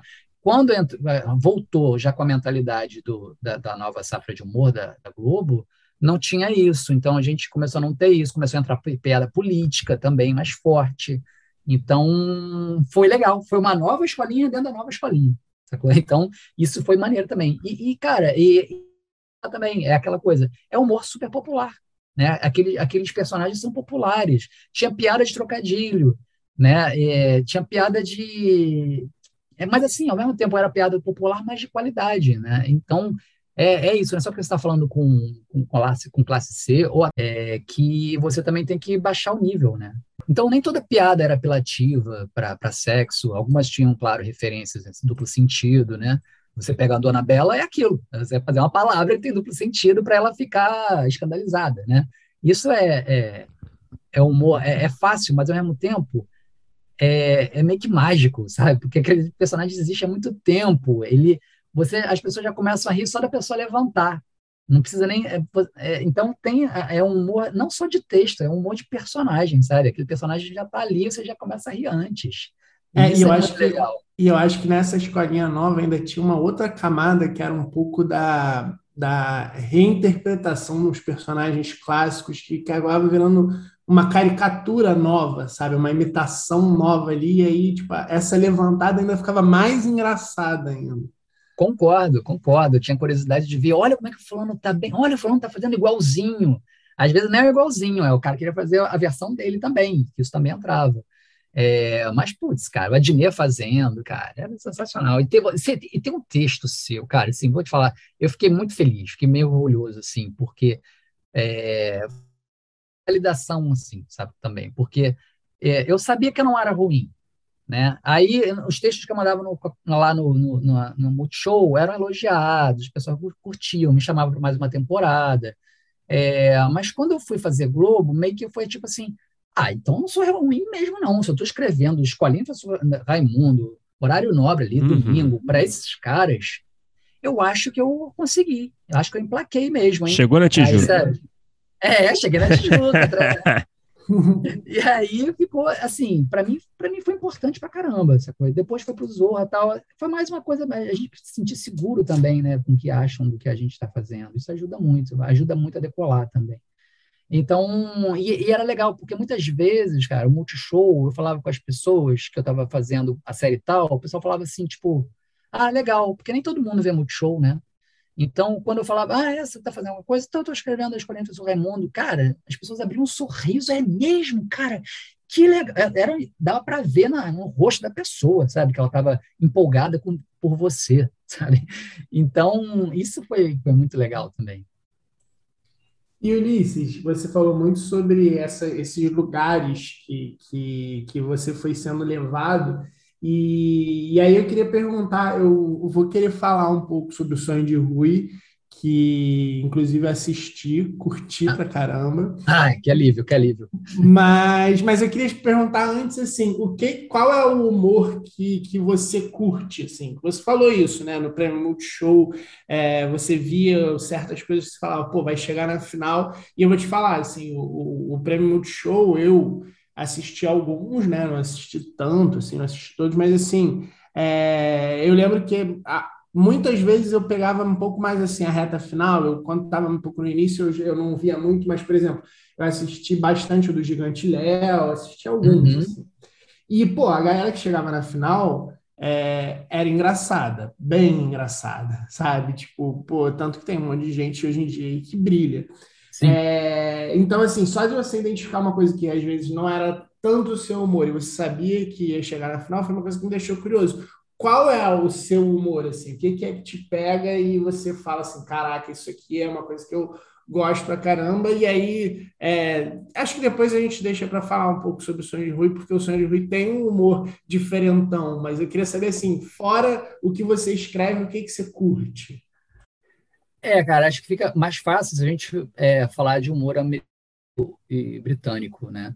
Então, eu gosto muito das coisas loucas, assim, de Monty Python, é, que hoje também, hoje está um pouco desgastado, mas é, você vê que tem uma genialidade ali, mas acho que fazer também humor nonsense é o estilo de Monty Python também, é, acho que hoje já fica mais difícil, acho que meio que os caras já fizeram, já chegaram lá, né, lá em cima, e se você vai fazer alguma coisa, talvez não vai ficar tão bom quanto aquilo ali, acho mais difícil fazer um, aquele tipo de humor, nonsense. É, embora o Zorro tivesse vários quadros nonsense, né? Mas não tão pirados quanto, quanto o Monty Python. É, mas assim, eu curto Seinfeld pra caramba, Seinfeld, é, hum, The Office. Então eu gosto muito desse tipo de humor, humor de constrangimento, eu acho muito bom. É, humor de referência. Então, tem até um quadro do Kramer aí, não tem?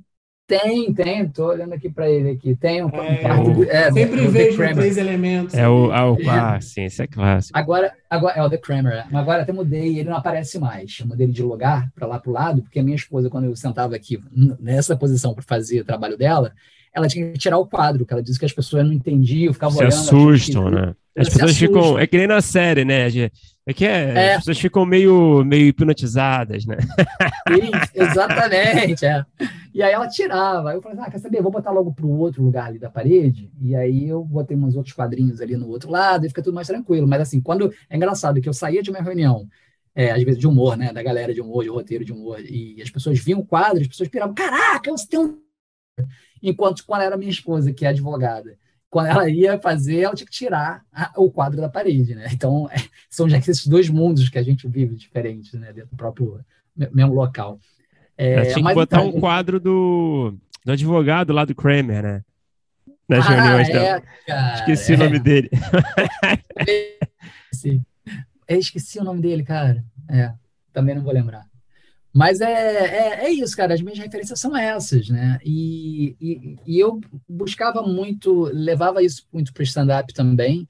É, cara, eu vejo stand-up eu falo assim, eu posso fazer esses textos todos aí populares tranquilamente, mas assim, qual é a graça para mim?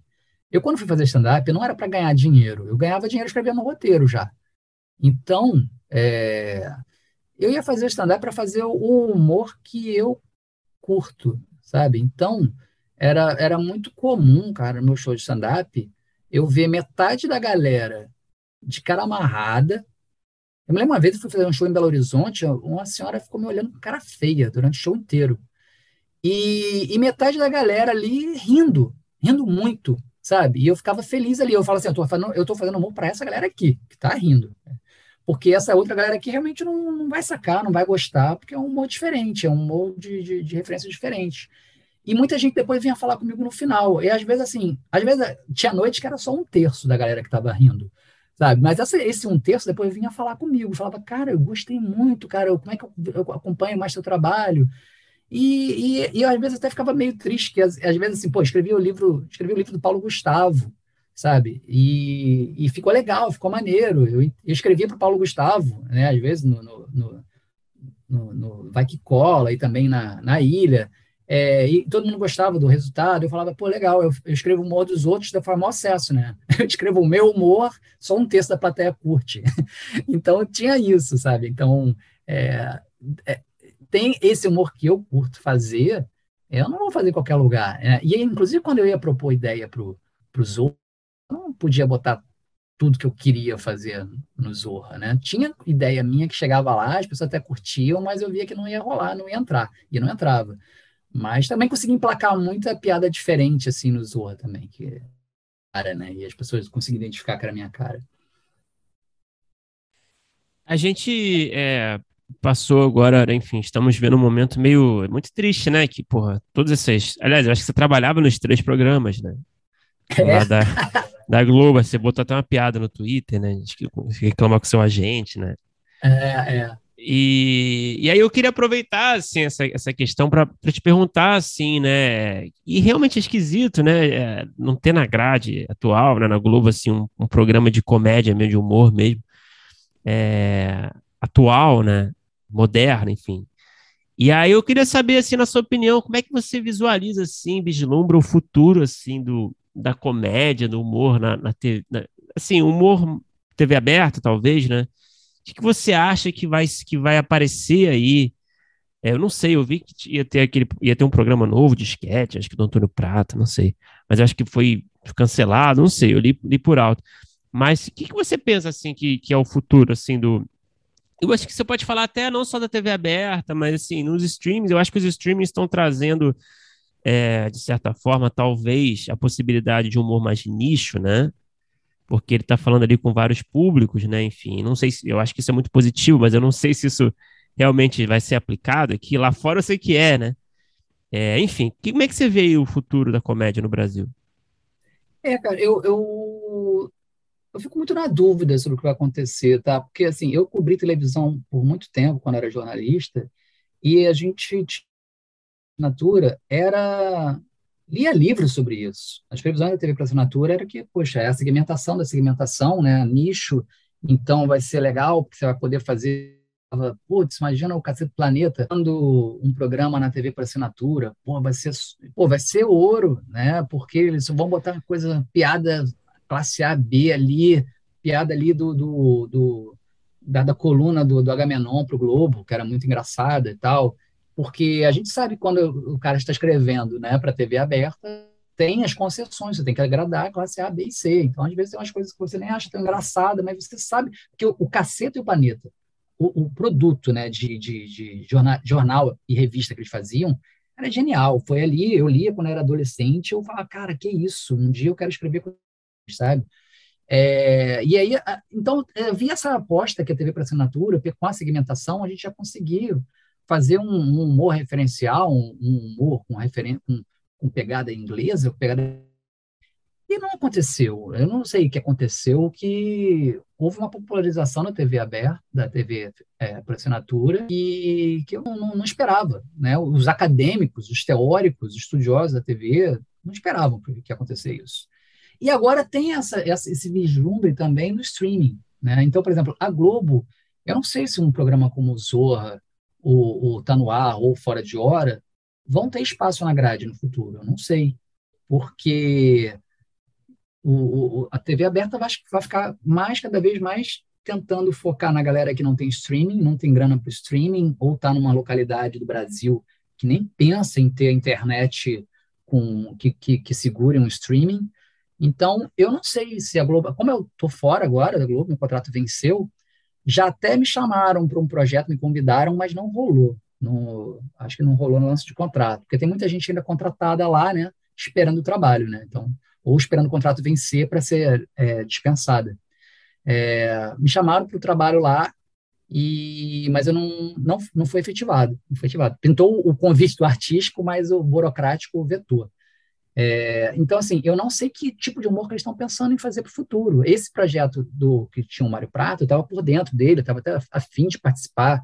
É, chegaram a propor meu nome lá, mas eu soube que lá dentro o pessoal tinha proposto que eu entrasse para o grupo de, de, roteiro, mas não rolou e a, depois a parada até ficou, foi cancelada. Então, eu não sei se foi cancelada, foi adiada, então estou por fora do que vai acontecer. É, eu acho que tem alguma coisa a ver com a pandemia também, não sei, eu acho que tem esse não, fator cara, aí. foi tudo, foi tudo, foi, foi, foi tipo a tempestade perfeita. Foi pandemia, foi o escândalo do Márcios, é, muita gente fala também que aqueles programas caíram por causa do Márcios, a pandemia também, e na falta de um cara, de um Márcios, que era o cara que controlava tudo, que segurava, é, foi fácil cancelar os programas também. Sabe? Acho que, a, acho que sem, se a gente tivesse lá um, um showrunner, a pandemia não ia cancelar o, esses programas todos, entendeu? Então, acho que as coisas são todas atreladas. E a crise financeira também na Globo, realmente, cara, muita coisa, muita coisa para ser analisada. E agora, a, o streaming é, também, não necessariamente, as coisas vão ser tipo para classe A, B, não, sabe? Eu acho que vão começar. Você teve série, por exemplo, para uma pessoal de periferia, é, da, da, produtora do, da Condzilla. Sim, é, o, Sintonia. Sintonia. Sintonia. Aí eu até achei legal. Eu, eu até acho que nem vai hum. ser, assim, eu acho que o movimento hoje em dia está sendo ao contrário disso. Acho que os da popularização. estão buscando a Estão buscando. É, então, pra, principalmente aqui no Brasil, que tem muita gente com internet, né? É pois um, é, mas aí que, que é tá, de internet aqui é um fenômeno. É, é verdade. Mas assim, é, o, eu, lá na discussão do, lá da, do grupo da, da, da Abra, né, do, da Associação Brasileira de Roteiristas e Autores, é, eu vi também gente falando assim, ah, então, não, essa série foi, sintonia foi legal, foi bem, mas muita gente comprava o cartão de, é, com o, o crédito para ver é, Netflix, porque você também você pode não ser um assinante direto, né? Uhum. Você pode comprar, abastecer ver, e ver tudo de uma vez e não ser assinante. Então, eu não sei, eu não tenho esses dados, mas assim, eu acho que não necessariamente vai ser realmente classe A, B, não. Eu acho que vai, eu acho que não vai ser uma coisa de nicho. Eu acho. É, a Netflix. eu não sei. Sim, perdão, vai lá. Não, tá. Ao mesmo tempo, eu não sei o que, que eles estão pensando. Tipo, não, nós vamos ter é, programa para tudo que é tipo de, de, de público. Eu não sei. É. A, a, Netflix, eu, eu, vou falar uma coisa aqui que eu acho que ela tá. Não sei nem depois se eu vou ter que cortar isso, tá? Mas eu acho que ela tá virando uma espécie de SBT do streaming, assim. É, ela Epa. tá. Indo muito, não, não, não, não, não. Ela tá indo num lugar bem, bem popular. E, e, não, é, não, não, é que seja ruim, não, tá?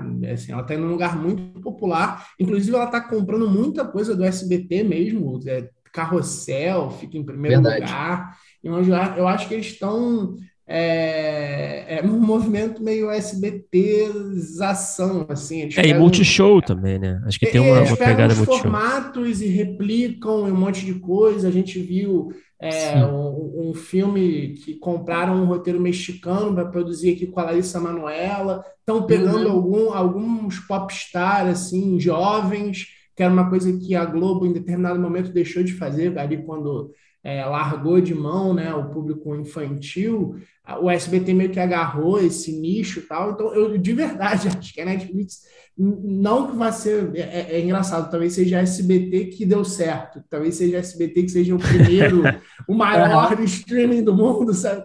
Mas eu acho que eles estão num viés no SBT. É, ao mesmo tempo, também, eles têm aquele material já, né? Aquele acervo sensacional ali de coisas super bem pensadas e pensadas fora da caixa que, que servem para a galera que não vai ver essa, essas coisas mexicanas, né?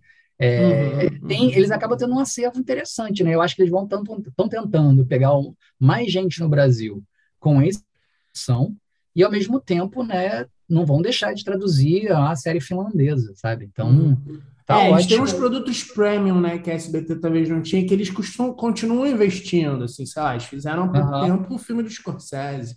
Sim, é, sim. Fizeram Roma tal. Eles dão sim. uns tiros bem ousados, mas a média ali é uma coisa bem popular, é. eu acho. É, eu, eu acho é. que a Netflix também, minha impressão é que eles, como eles já estão há mais tempo, eles são os streaming que estão há mais tempo aqui no Brasil, eles meio que já experimentaram um pouco, sabe? Então, acho que agora eles têm mais certeza do que eles querem, o que, que funciona, o que, que não funciona. Eu acho que essa. E é uma tendência mais popular de conteúdo, assim. É, é. Mas, assim, eu acho que o nacional vai acabar sendo mais, mais popular mesmo. Mas, ao mesmo tempo, assim, eu tô curioso para ver a série da Natália, Maldivas. Ah, sim, sim. E, que é na Netflix, é brasileira. A Natália não é uma pessoa que faz humor é, popular, e está com uma produção muito caprichada, muito assim. Então, eu estou curioso para ver. É, eu não conversei com a Natália sobre que tipo de humor vai ser, mas acho que eles vão atirar para. Não atirar para todos os lados é ruim, né? Mas assim, eu acho que eles vão mirar em mais de um alvo, sabe? Então, vai ter uma coisa assim mais mais caprichada também, vai ter a novela, vai ter a adaptação de mexicana, e ao mesmo tempo também eles não vão esquecer do, de uma galera que gosta de uma coisa mais requintada, sabe? Porque eles sabem, eles sabem exatamente quem são os assinantes. Eles têm metadados ali, sabem exatamente que, quem que eles têm que agradar. Eles sabem que, a, que eu estou vendo Dark, que eu estou vendo, é, tô, tá lá na minha lista a, o Cátula da Finlândia, é, deve ter uma galera como, como eu lá que não vai querer ficar vendo né, é, algumas adaptações mais populares. Então, acho que a gente tem que agradar todo mundo. É, isso é o Netflix, né? Agora, eu estou em, em, dois projetos agora, um deles, quer dizer, é pré-projeto, não sei, mas pelo menos fui remunerado para escrever um argumento que é para pensando em é, para um, uma plataforma de streaming. E, e, o papo foi esse, tipo, não, é streaming, a gente pode botar umas coisas aqui mais refinadas, a gente pode fazer essa referência aqui a Machado de Assis, Aí eu, ótimo, sabe? Então, assim, ao mesmo tempo, eu fico feliz da gente poder pensar num, numa comédia até com um, pouco de requinte, apesar do elenco que está sendo chamado, é, pensado, né, ser um elenco popular, sabe? Eu acho que a gente vai pode chegar agora umas coisas interessantes, porque você tem que ter o talento, né, os atores é, que chamem é, chamem público, mas ao mesmo tempo, de repente, você pode fazer também uma, um, um, humor que não seja humor de, de peido, humor de, de, de trocadilho de, de peru, de, de vagina, sabe? Então, acho que dá para fazer algumas coisas, é, uns experimentos um pouco mais requintados, ao mesmo tempo que você não pode esquecer que você também tem que ser atraente para o público, né? Então, eu estou muito, é, torcendo muito para que eu não ganhe só o do argumento e que vire esse projeto vingue e que eu, eu possa escrever, porque eu estou doido para escrever essas coisas, sabe, diferentes. Então, ao mesmo tempo, eu estou com um filme é, também que tá, já, já fui chamado e tal, já estamos tendo referência, já tendo reunião direto, já tem valor lá estipulado, e que, que é uma comédia super popular para o cinema, super popular mesmo, tipo, nome que veio ali do, do, do mundo do funk, entendeu? É, e é isso, né, cara? O, o, roteirista, o profissional, o profissional do humor, é, que, que é que realmente quer viver disso, tem que saber escrever para todos os todos os lados, né? Para tudo que é, que é, não, não, tudo bem. Você pode se especializar numa coisa só, né? Mas claro que quem, quem souber fazer mais uma parada, assim, fica mais confortável, né? Bom, foi bom você ter falado nisso, porque agora eu quero falar um pouco sobre o filme, O Sonho de Rui, que eu vi ali no. Você mandou no grupo da Abra e fui lá correr atrás, ah. assistir. E, e, é um filme que você pô, fez com o Cavi, que já teve aqui, e tem toda essa peculiaridade de ser um filme BO, pensado num lugar. E, e aí, quando você falou assim, humor, o tipo de humor que você gosta, você começou a falar do humor inglês, eu confesso que eu pensei logo em Rick Gervais ali, foi uma coisa uh -huh. que na minha cabeça porque ele tem um certo humor de constrangimento ali e que é, demora até um pouco para você notar e tem, sei lá, acho que tem um ápice, tem uma cena meio ápice do constrangimento que eu vou tentar, não vou estragar aqui nem dar spoiler, mas que é. acaba até meio que estragando a venda lá do apartamento, que isso acho que não tem problema de falar, que é desde o início do filme um cara tentando vender o apartamento, mas uhum. tem um momento ali que ele faz uma besteira que acaba atrapalhando muito ele, que é uma cena que é bem constrangedora. Muito, ah, já sei, com, com cliente negro, né? Isso, exatamente. E aí eu queria saber como é que foi é, é, esse, esse projeto, né? E é, como, como é que foi também, são as duas coisas, eu queria saber como é que foi esse projeto, como é que surgiu a ideia e, e, e a concepção, e é, eu vi que você também divide ali a direção. É, é, é uma coisa que você também está pensando aí, fazer mais? Eram duas coisas que eu tinha dúvida vendo ali e vendo como é que foi feito o filme. Cara, é, vou começar respondendo sobre é, essa coisa da direção. É, acho que o roteirista muitas vezes é, é, frustrado, né? Porque você escreve uma coisa, o diretor vai mexendo, todo mundo vai mexendo e às vezes você nem reconhece mais o que você escreveu. Mas ok, é, é faz parte do jogo, é mercado. É, mas no humor, eu acho que é, a gente sofre mais porque às vezes o diretor não tem a pegada de humor que você está querendo, ou os atores não têm, sabe? E, é mais frustrante. Eu me lembro uma vez conversando com a Natália, né, com a Natália Klein, ela falou, cara, eu acho que no futuro a gente vai ter que começar a dirigir. Não porque a gente esquece o diretor, mas porque a gente quer que aquelas coisas que a gente escreveu saiam daquela, daquele jeito, sabe? E eu não sei se eu quero ser diretor, não. Isso aconteceu, eu vou contar o processo, mas eu, eu começo a ver janela para isso. Uma vez eu estava conversando uma pessoa da Warner entrou em contato comigo, que me conhecia, perguntou se eu tinha alguma ideia, que eu gostava muito do que eu escrevia nas redes sociais e, e se eu queria se eu tinha algum projeto. Eu vendi uns dois, ela gostou de um, é, só que a pessoa depois saiu da Warner, mas ela ainda está dizendo que tem contato na Warner e tal, e vai ver se consegue vender esse projeto depois da pandemia. Mas também esse projeto agora também já está com uma outra produtora que pediu para segurar com eles. Mas vamos ver. E a pessoa, quando é, essa pessoa lá da Warner falou assim, tá, vou anotar aqui, você já tem uma pessoa que você está pensando, um, um ator? Aí eu, não, não tenho. Tá, é, esse você quer dirigir também? Aí eu, não, quero não. Aí eu falei assim, aí eu fiquei assim, ué, eu posso dizer que quero dirigir? Mas assim, eu, eu, pô, me deu um medo na mesma hora. Eu falo, não, vou dirigir filme para Warner. Realmente também, se eu falo, também não é dizer que, que eu vou dirigir. Acho que, acho que é mais uma coisa tipo, ah, temos esse projeto aqui, mas o cara quer dirigir. Aí vão falar, não, então esquece esse projeto. eu acho que pode ser isso também. Pô, mas me perguntaram isso recentemente, eu também dei uma. Quê? é, é uma amarelada, né? Uma amarelada.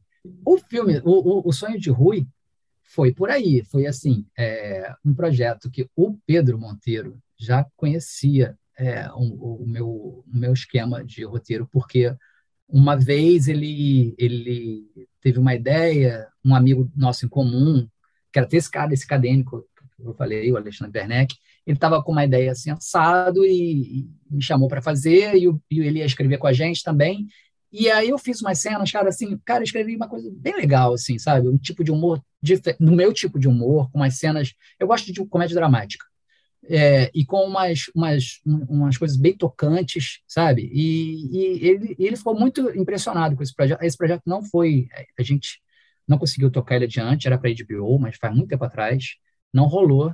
Mas o Pedro ficou com isso na cabeça. Ele até ele queria escrever roteiro, a, ele ia escrever com a gente. Depois ele falou, cara, eu, não, eu queria escrever, mas eu não vou escrever nesse, nessa pegada que vocês estão escrevendo. Eu estou gostando muito. Eu não quero escrever com vocês. Ele falou, eu não sei escrever assim.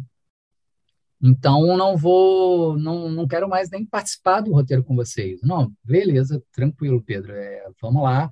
Ele não escreveu, tal, mas aí ficou isso na cabeça dele. Aí anos depois ele me liga a gente se esbarrava por aí, porque ele fazia alguns papéis em algumas das séries que eu escrevia também e tal. E ele falou, Ulisses, olha só, eu tô com um projeto aqui, porque ele fez a série Ruivos, né? Os Ruivos. E ele queria adaptar isso pra, de alguma forma para o cinema. E ele falou, cara, eu tô com uma ideia de, de, reativar meu projeto de Ruivos. E eu queria escrever é, isso para o cinema. Queria que você escrevesse. Aí a pergunta dele foi: você já escreveu algum filme de cinema? Eu falei, cara, já fiz colaboração de roteiro. Então, mas você escreveu um filme de cabo a rabo? Eu, não, nunca escrevi.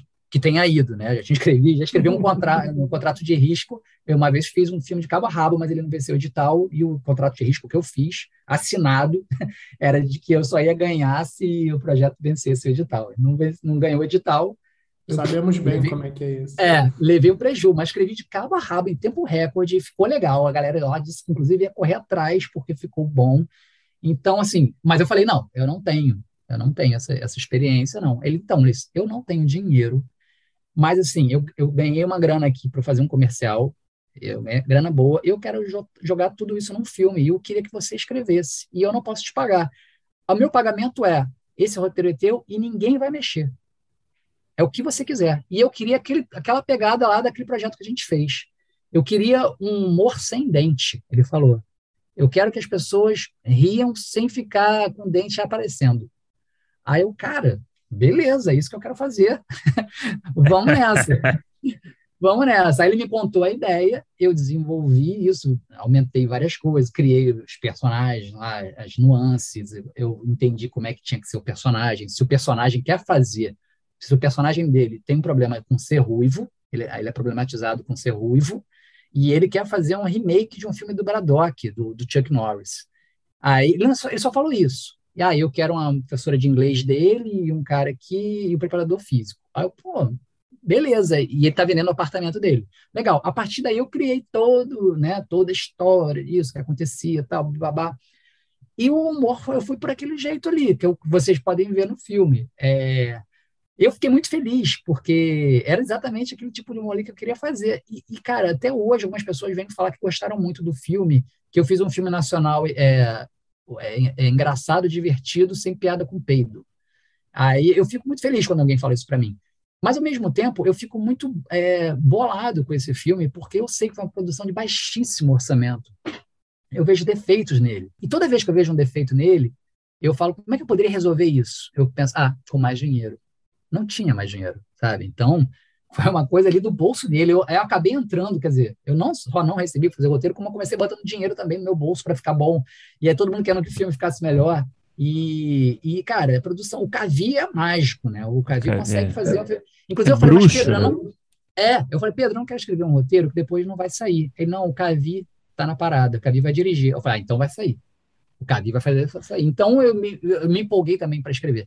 E o Cavi, foi muito, cara, o Cavi é muito gente boa, porque ele, o, o Pedro falou, Ulisses, eu quero que você esteja direto nas gravações, porque o Cavi não tem pegada de humor, o Cavi nunca fez comédia, é, então eu queria que você tivesse na, durante as filmagens. Você pode estar? Eu posso. Foi antes de eu entrar para o eu era só frila, e aí eu fui, é, fui em todas as gravações. E o Cavi, muito humildemente, me perguntava se, tá, se tinha valida a cena, sabe? Eu falava, cara, não, ele entregou ali, cara, tem que dar uma hesitação antes de falar isso, sabe? O ponto, é, o ponto de a entrega. A entrega, às vezes, eu não estava engraçado. E eu falei, não, não, não, cara, isso aqui é irônico. Esse tom aqui é irônico. Aí ele, ah, tá. E aí ele fazia, aí todo mundo ria, tipo, ufa, sabe assim, que bom que, que, que tinha alguém que podia ter falado para mim, perguntar se estava bom, eu falar que não.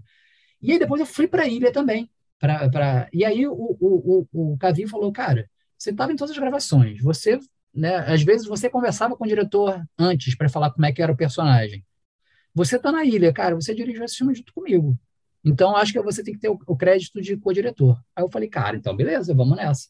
Então foi assim, foi um crédito acidental, sabe, que rolou, não era a intenção. É, e, e, cara, o filme é, isso, eu tenho que fazer mais propaganda dele. Às vezes, cara, eu, eu venho uma galera assim, fala comigo, pô, é, pô, vamos, vamos, hoje tem um filme tal, a gente pode ver esse filme na Amazon Prime, no vídeo. É o, aí, ah, cara, vocês são amigos, vocês já viram, você não precisa ver de novo, não, cara. Vocês já, já fizeram, né, o, a cota de sacrifício de vocês. Aí o cara, aí um cara até, o Felipe Santoro até falou para mim, falou, falou, cara, Ulisses, o filme é bom, você é muito defensivo. E assim, as pessoas. Mas roteirista sempre é, né, cara? Roteirista é sempre é. assim, né, cara? É, é. Eu também mas eu sou. Gosto, acho... Eu gosto do roteiro, Bruno. Eu gosto do roteiro. Sei. Eu gosto das interpretações. Mas tem umas coisas assim, a fotografia não ficou boa, sabe? E aí, sei lá, tem várias coisas que eu fico, às vezes, achando que. Sei lá, cara, eu queria, eu queria fazer um filme pô, sabe, com, com um orçamento, e não teve, mas assim, eu tenho que entender, e as pessoas têm que entender, quando as pessoas vão ver esse filme, elas têm que entender que é um filme sem orçamento, não é nem baixo orçamento, baixíssimo orçamento, entendeu? Mas eu vou começar a falar dele, eu vou começar a fazer propaganda dele.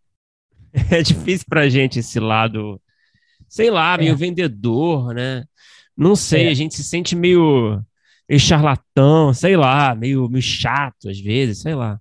É complicado. É, para eu falar dele no grupo da, da Abra, foi uma, tipo, eu tomei um fôlego para escrever, porque eu falei, cara, todo mundo faz aqui muita, muita propaganda.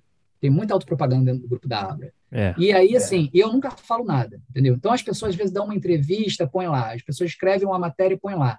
Eu faço uma dessas coisas e não fico botando lá, porque eu acho que não, sei lá, eu não acho que eu tenho que fazer propaganda de mim, eu acho que as pessoas têm que falar do que eu faço, não eu. Então, se as pessoas não estão falando o que eu faço, é porque não está não, não tá no ponto. Então, eu não não estou falando. Só que aí eu falei assim, ah, cara, aí a pessoa começa a achar também que eu não estou fazendo nada. Meu contrato acabou e tal. Vou botar é. isso lá. E vai que as pessoas gostam. E fala, putz, eu estou querendo um humor daquele tipo. Vou chamar aquele maluco ali que fez aquele filme que eu curti. Então, também tem que botar para jogo, né, cara? Porque também ali, claro, claro, é, claro. É, é, mercado, né? É, então, eu fui até anunciei ali no grupo da Abra o filme, mas é uma coisa que eu não queria estar fazendo, não. Mas Pô, eu gravei, eu, eu gravei. Eu te acompanho, cara, e eu descobri por conta do grupo da Abre, fui ver. Pois é, valeu a Logo pena. que você botou lá, foi tipo assim, ah, de noite eu vou ver esse filme. E, pô, e, pô, eu acho que você tinha que fazer mais propaganda, cara. Não, então, vou fazer. O Caruso me convenceu também. A gente vai ter um vídeo dos três elementos, né? Que é o programa que eu faço com o Fernando Caruso, com o Rafael Student para o YouTube, né? Para o Caverna do Caruso, que é o canal dele, e a gente fez um vídeo sobre o filme. Ele queria botar o, o nome do vídeo, tipo, o filme do Ulisses. Eu falei, não, não, não, não. Aí de botar o Chuck Norris brasileiro, sabe? Para ver também Sei. se chama atenção. E vamos ver, pode ser que a partir dali também eu comece a ficar mais tranquilo para é. começar a É, tem que usar todas as armas, né, cara? Porque. É. É tão difícil você fazer um filme de baixo orçamento ou de baixíssimo orçamento ou sem nenhum orçamento chegar Cara, nas pessoas, né? E tem é. uma coisa é, que, a, a, a, tipo, eu, eu achei muito legal do filme, que é difícil fazer. Eu já conversei até com o Bruno uma vez sobre isso. Assim, é, o, o, eu já li vários projetos. A gente aqui no, no primeiro tratamento a gente faz consultoria e tal. A gente recebe diversos projetos de roteiristas amigos nossos ou de pessoas que contratam a gente para ler e, e dar um, uma, um parecer e tal. E uma coisa que eu acho que foi muito legal do filme e que é muito difícil fazer, inclusive quando você lê, é um filme que se passa num lugar só e você conseguir ver o filme e, em nenhum momento você falar assim, ah, isso aí está acontecendo porque passa em um lugar só. Obviamente, você nota, ah, é um filme que passa num lugar só maneiro. Só que às vezes, o que eu acho que, que acontece quando tem, tem esse tipo de roteiro é que tem situações, cenas que obviamente não estariam acontecendo naquele lugar. Uhum. E, e é, acho que talvez seja uma das maiores armadilhas de quem escreve roteiro que se passa numa locação só. E, e no filme não tem isso. Você, tipo, é, tem todas as situações, elas são é, inteiramente entendíveis e resolvíveis e, e, faz todo sentido que sejam ali no apartamento. É, uhum. as, inclusive tem um, pouquíssimas cenas que são fora, que, que é, é bom, é tudo bem ali, mas assim, até se não tivessem, o filme funcionaria perfeitamente. Mas o que eu acho que é, que é mais legal é que assim, não tem nenhuma cena que é dentro do apartamento que você fala assim, não, essa cena aí a, a, abusaram aí, esse cara devia estar não sei aonde, sabe? Isso eu acho um, uma das maiores dificuldades de fazer esse tipo de filme, e, e é uma coisa que não rola mesmo no filme. Pô, legal, Felipe. Eu, eu, obrigado. E eu concordo com o que você falou, porque eu acho que muitas vezes é, o orçamento vai mudando o roteiro e, e ferrou, né? E fica, fica assim. Na verdade, eu já sabia da limitação, já escrevi sabendo disso, né? Então, era super encomenda. Eu, eu só teria uma cena, uma externa, que era o final do filme. E aí, ao escrever, eu falei, eu vou precisar de mais uma externa. Mais uma. Cara, é uma só, é uma só, é, dá para resolver rápido. Não, é rápido. É ele descer ali e um maluco, ele arruma puxar briga com, com um cara, sei lá, tentar ser heróico. Uhum. E aí ele deixou, o produtor deixou, que é o próprio Pedro, né? Pois é, e por exemplo, isso, se aquela ah. cena tivesse arrumado, arrumasse uma desculpa para jogar para dentro do apartamento, ficaria ah, esquisito, exato. sabe? É exatamente, Felipe. Agora ele, sei lá, tentou fazer assim, uma festa aqui. Não, ele não tá, ele tá vendendo apartamento, ele não faria uma festa. Ele só fez, sei lá, essa festa para ter uma briga para acontecer aquela situação, sabe? Uhum, uhum. Cara, é, sabe uma coisa que eu acho curiosa até para quem é roteirista, que eu queria falar desse filme? É, por exemplo, eu, eu, eu fui até ver aquele filme, acho que é Deus da Carnificina, do Polanski. Sim, sim, sim, apartamento sim, só os dois é, casais. Exatamente. Aí eu fiquei tipo, ah, eles não ficam num lugar só, eles têm que sair, eles vão para um lado para o outro. Tá, tá, entendi, tá. Aí eu falei, então, eu preciso fazer isso. Eu não posso, eu tenho que fazer ele sair de um lado para o outro. Eu falei, cara, esse personagem é meio, meio maluco. Claro, o cara que tá tentando fazer um remake nacional de um filme de Chuck Norris é meio maluco. Então ele vai ser mais maluco ainda. Ele vai ser mais maluco, porque ele vai ficar, ele vai ter um negócio de, de ter que sair de um cômodo para outro. E por quê? Ah, porque ele tem toque, sabe? As coisas foram em função disso. Ele tem um toque que, se ele está no escritório, ele tem que falar de trabalho. Então, se alguém for falar trabalho com ele num lugar, ele vai ter que sair daquele lugar, entendeu? Então, com isso, é, acho que um, um, um que as pessoas já, já fariam, cara, direto no lugar, eu fazia começar num lugar e ir para outro, para dar uma variação do cara, é, né, o cara, o público ver cenários diferentes dentro da casa, mas tem que ter um motivo de um lugar para o outro. E isso ser engraçado. Então, então tem uma hora que o cara tá, ele liga para a menina dentro do escritório, porque pode ser que, né, porque ela, ele tem uma relação profissional com ela. Ele liga e fala assim: "Você vai falar de trabalho?" Ela fala: ele, "Não, então beleza. Então peraí que eu vou para a sala." Aí a gente vê ele andando, indo até a sala, chega na sala e fala assim: "Pronto, agora a gente pode conversar." Então, isso é, um, é uma, parada, uma parada que era um recurso que eu queria para a gente não ficar no quarto ou começar na sala, que eu vi que se ele fizesse esse caminho todo só porque ele não podia falar naquele lugar, isso era humor. E isso uhum. era personagem. Então, é, eu fui, é, esse roteiro foi pensado para as limitações de orçamento, limitação de locação. Então, não tem nada forçado assim nesse sentido, entendeu? Ulisses, é, a gente tem o nosso bloco final, né? A gente faz as mesmas perguntas para todo mundo, tá bom?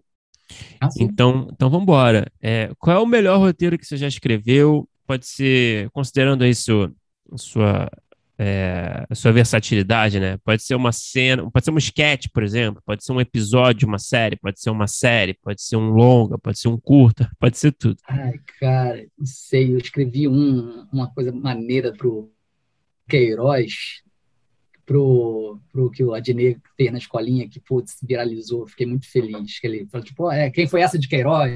Ah, essa de é. Ah, ah sei, sei, sei. Essa, essa, pô, essa, essa, foi boa pra caralho. Essa eu escrevi, mas, mas eu, eu, eu, eu acho que, eu, que eu mais, a coisa mais legal que eu escrevi foi com o Nigel, foi pro Open Bar. E era uma parada tão maneira que os caras ficavam presos num frigorífico e aí eles desmaiavam e eles tinham eles ficavam sonhando e, e um, um, entrava no sonho do outro. E, cara, foi tão legal escrever isso, mas, assim, a gente começou a pirar tanto, eu e Nigel, que eu falei, cara, é, cara, isso não vai rolar. E não deu outra. O, o, os caras, os donos, o chefe de roteiro, o diretor, falou: gente, isso está muito louco, isso não vai rolar. E, e a gente caiu o episódio inteiro. Caiu o episódio inteiro. E eu falo, até hoje eu falo, cara, acho que foi o melhor roteiro que eu escrevi, mais divertido, mais engraçado, mais surreal. eu e Nádia, a gente costuma falar isso, cara, aquele episódio, hein? Até hoje, a gente só encontrar, a gente vai falar, e aquele episódio, hein? Que derrubaram. Cara, que eu acho que foi a melhor coisa que eu escrevi. E qual foi o pior roteiro que você já escreveu? Vale tudo também. E pode não ter sido produzido também, enfim, né? Vale tudo. Cara, é roteiro sem ser dramaturgia.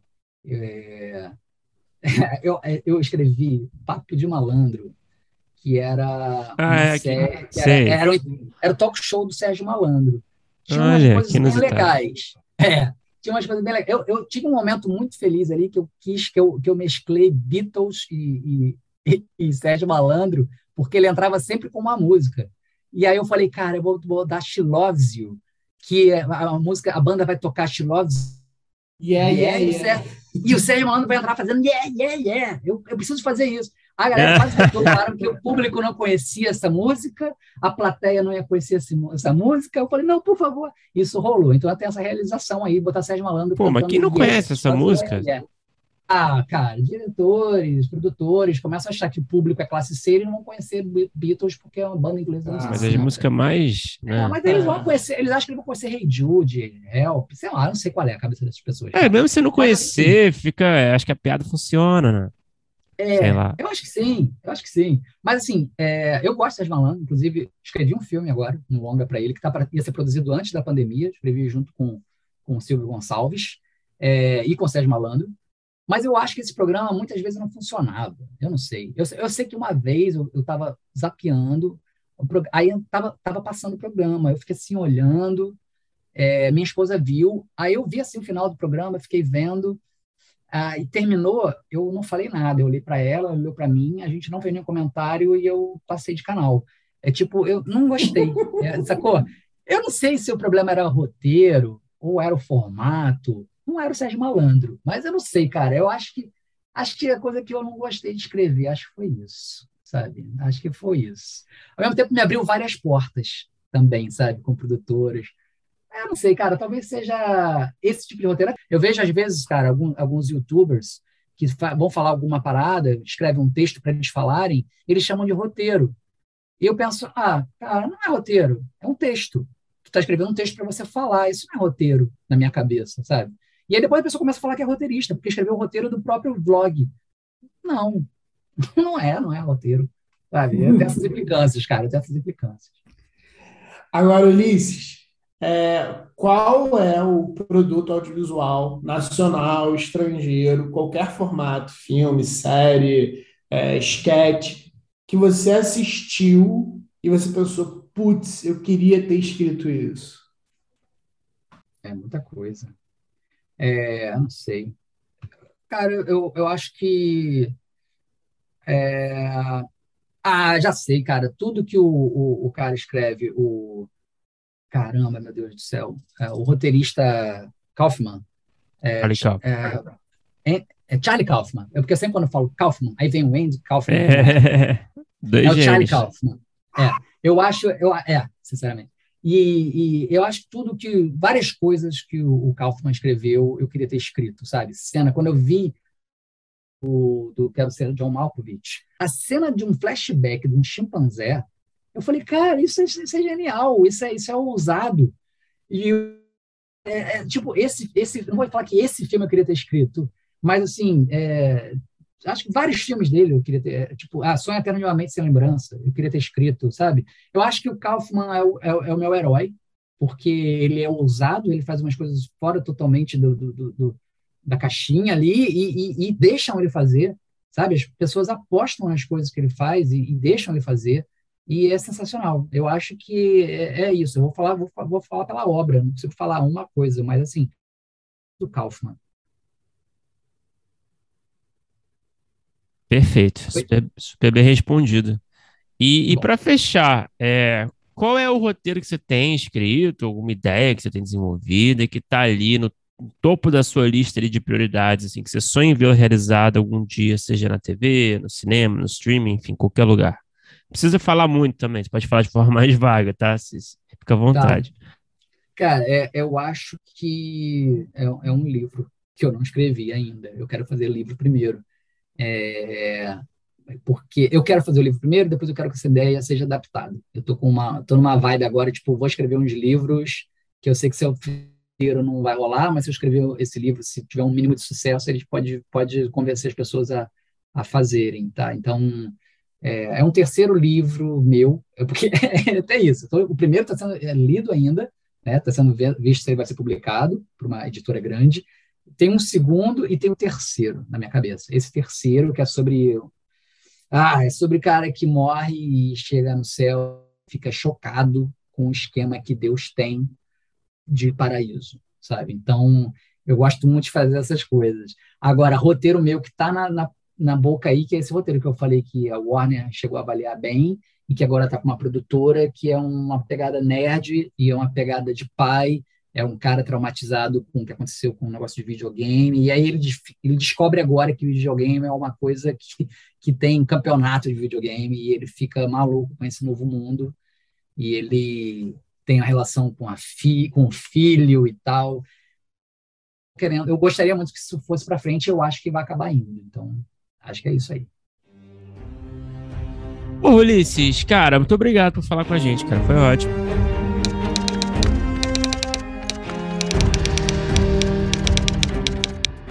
Opa, chegou até aqui?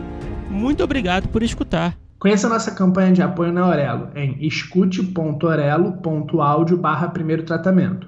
Por lá você pode ganhar recompensas exclusivas e nos ajudar a continuar conversando com os nossos roteiristas favoritos. Tem dicas, comentários ou sugestões? Fala com a gente pelas nossas redes sociais e não se esqueça de assinar o feed do primeiro tratamento pela Aurelo. Até a próxima!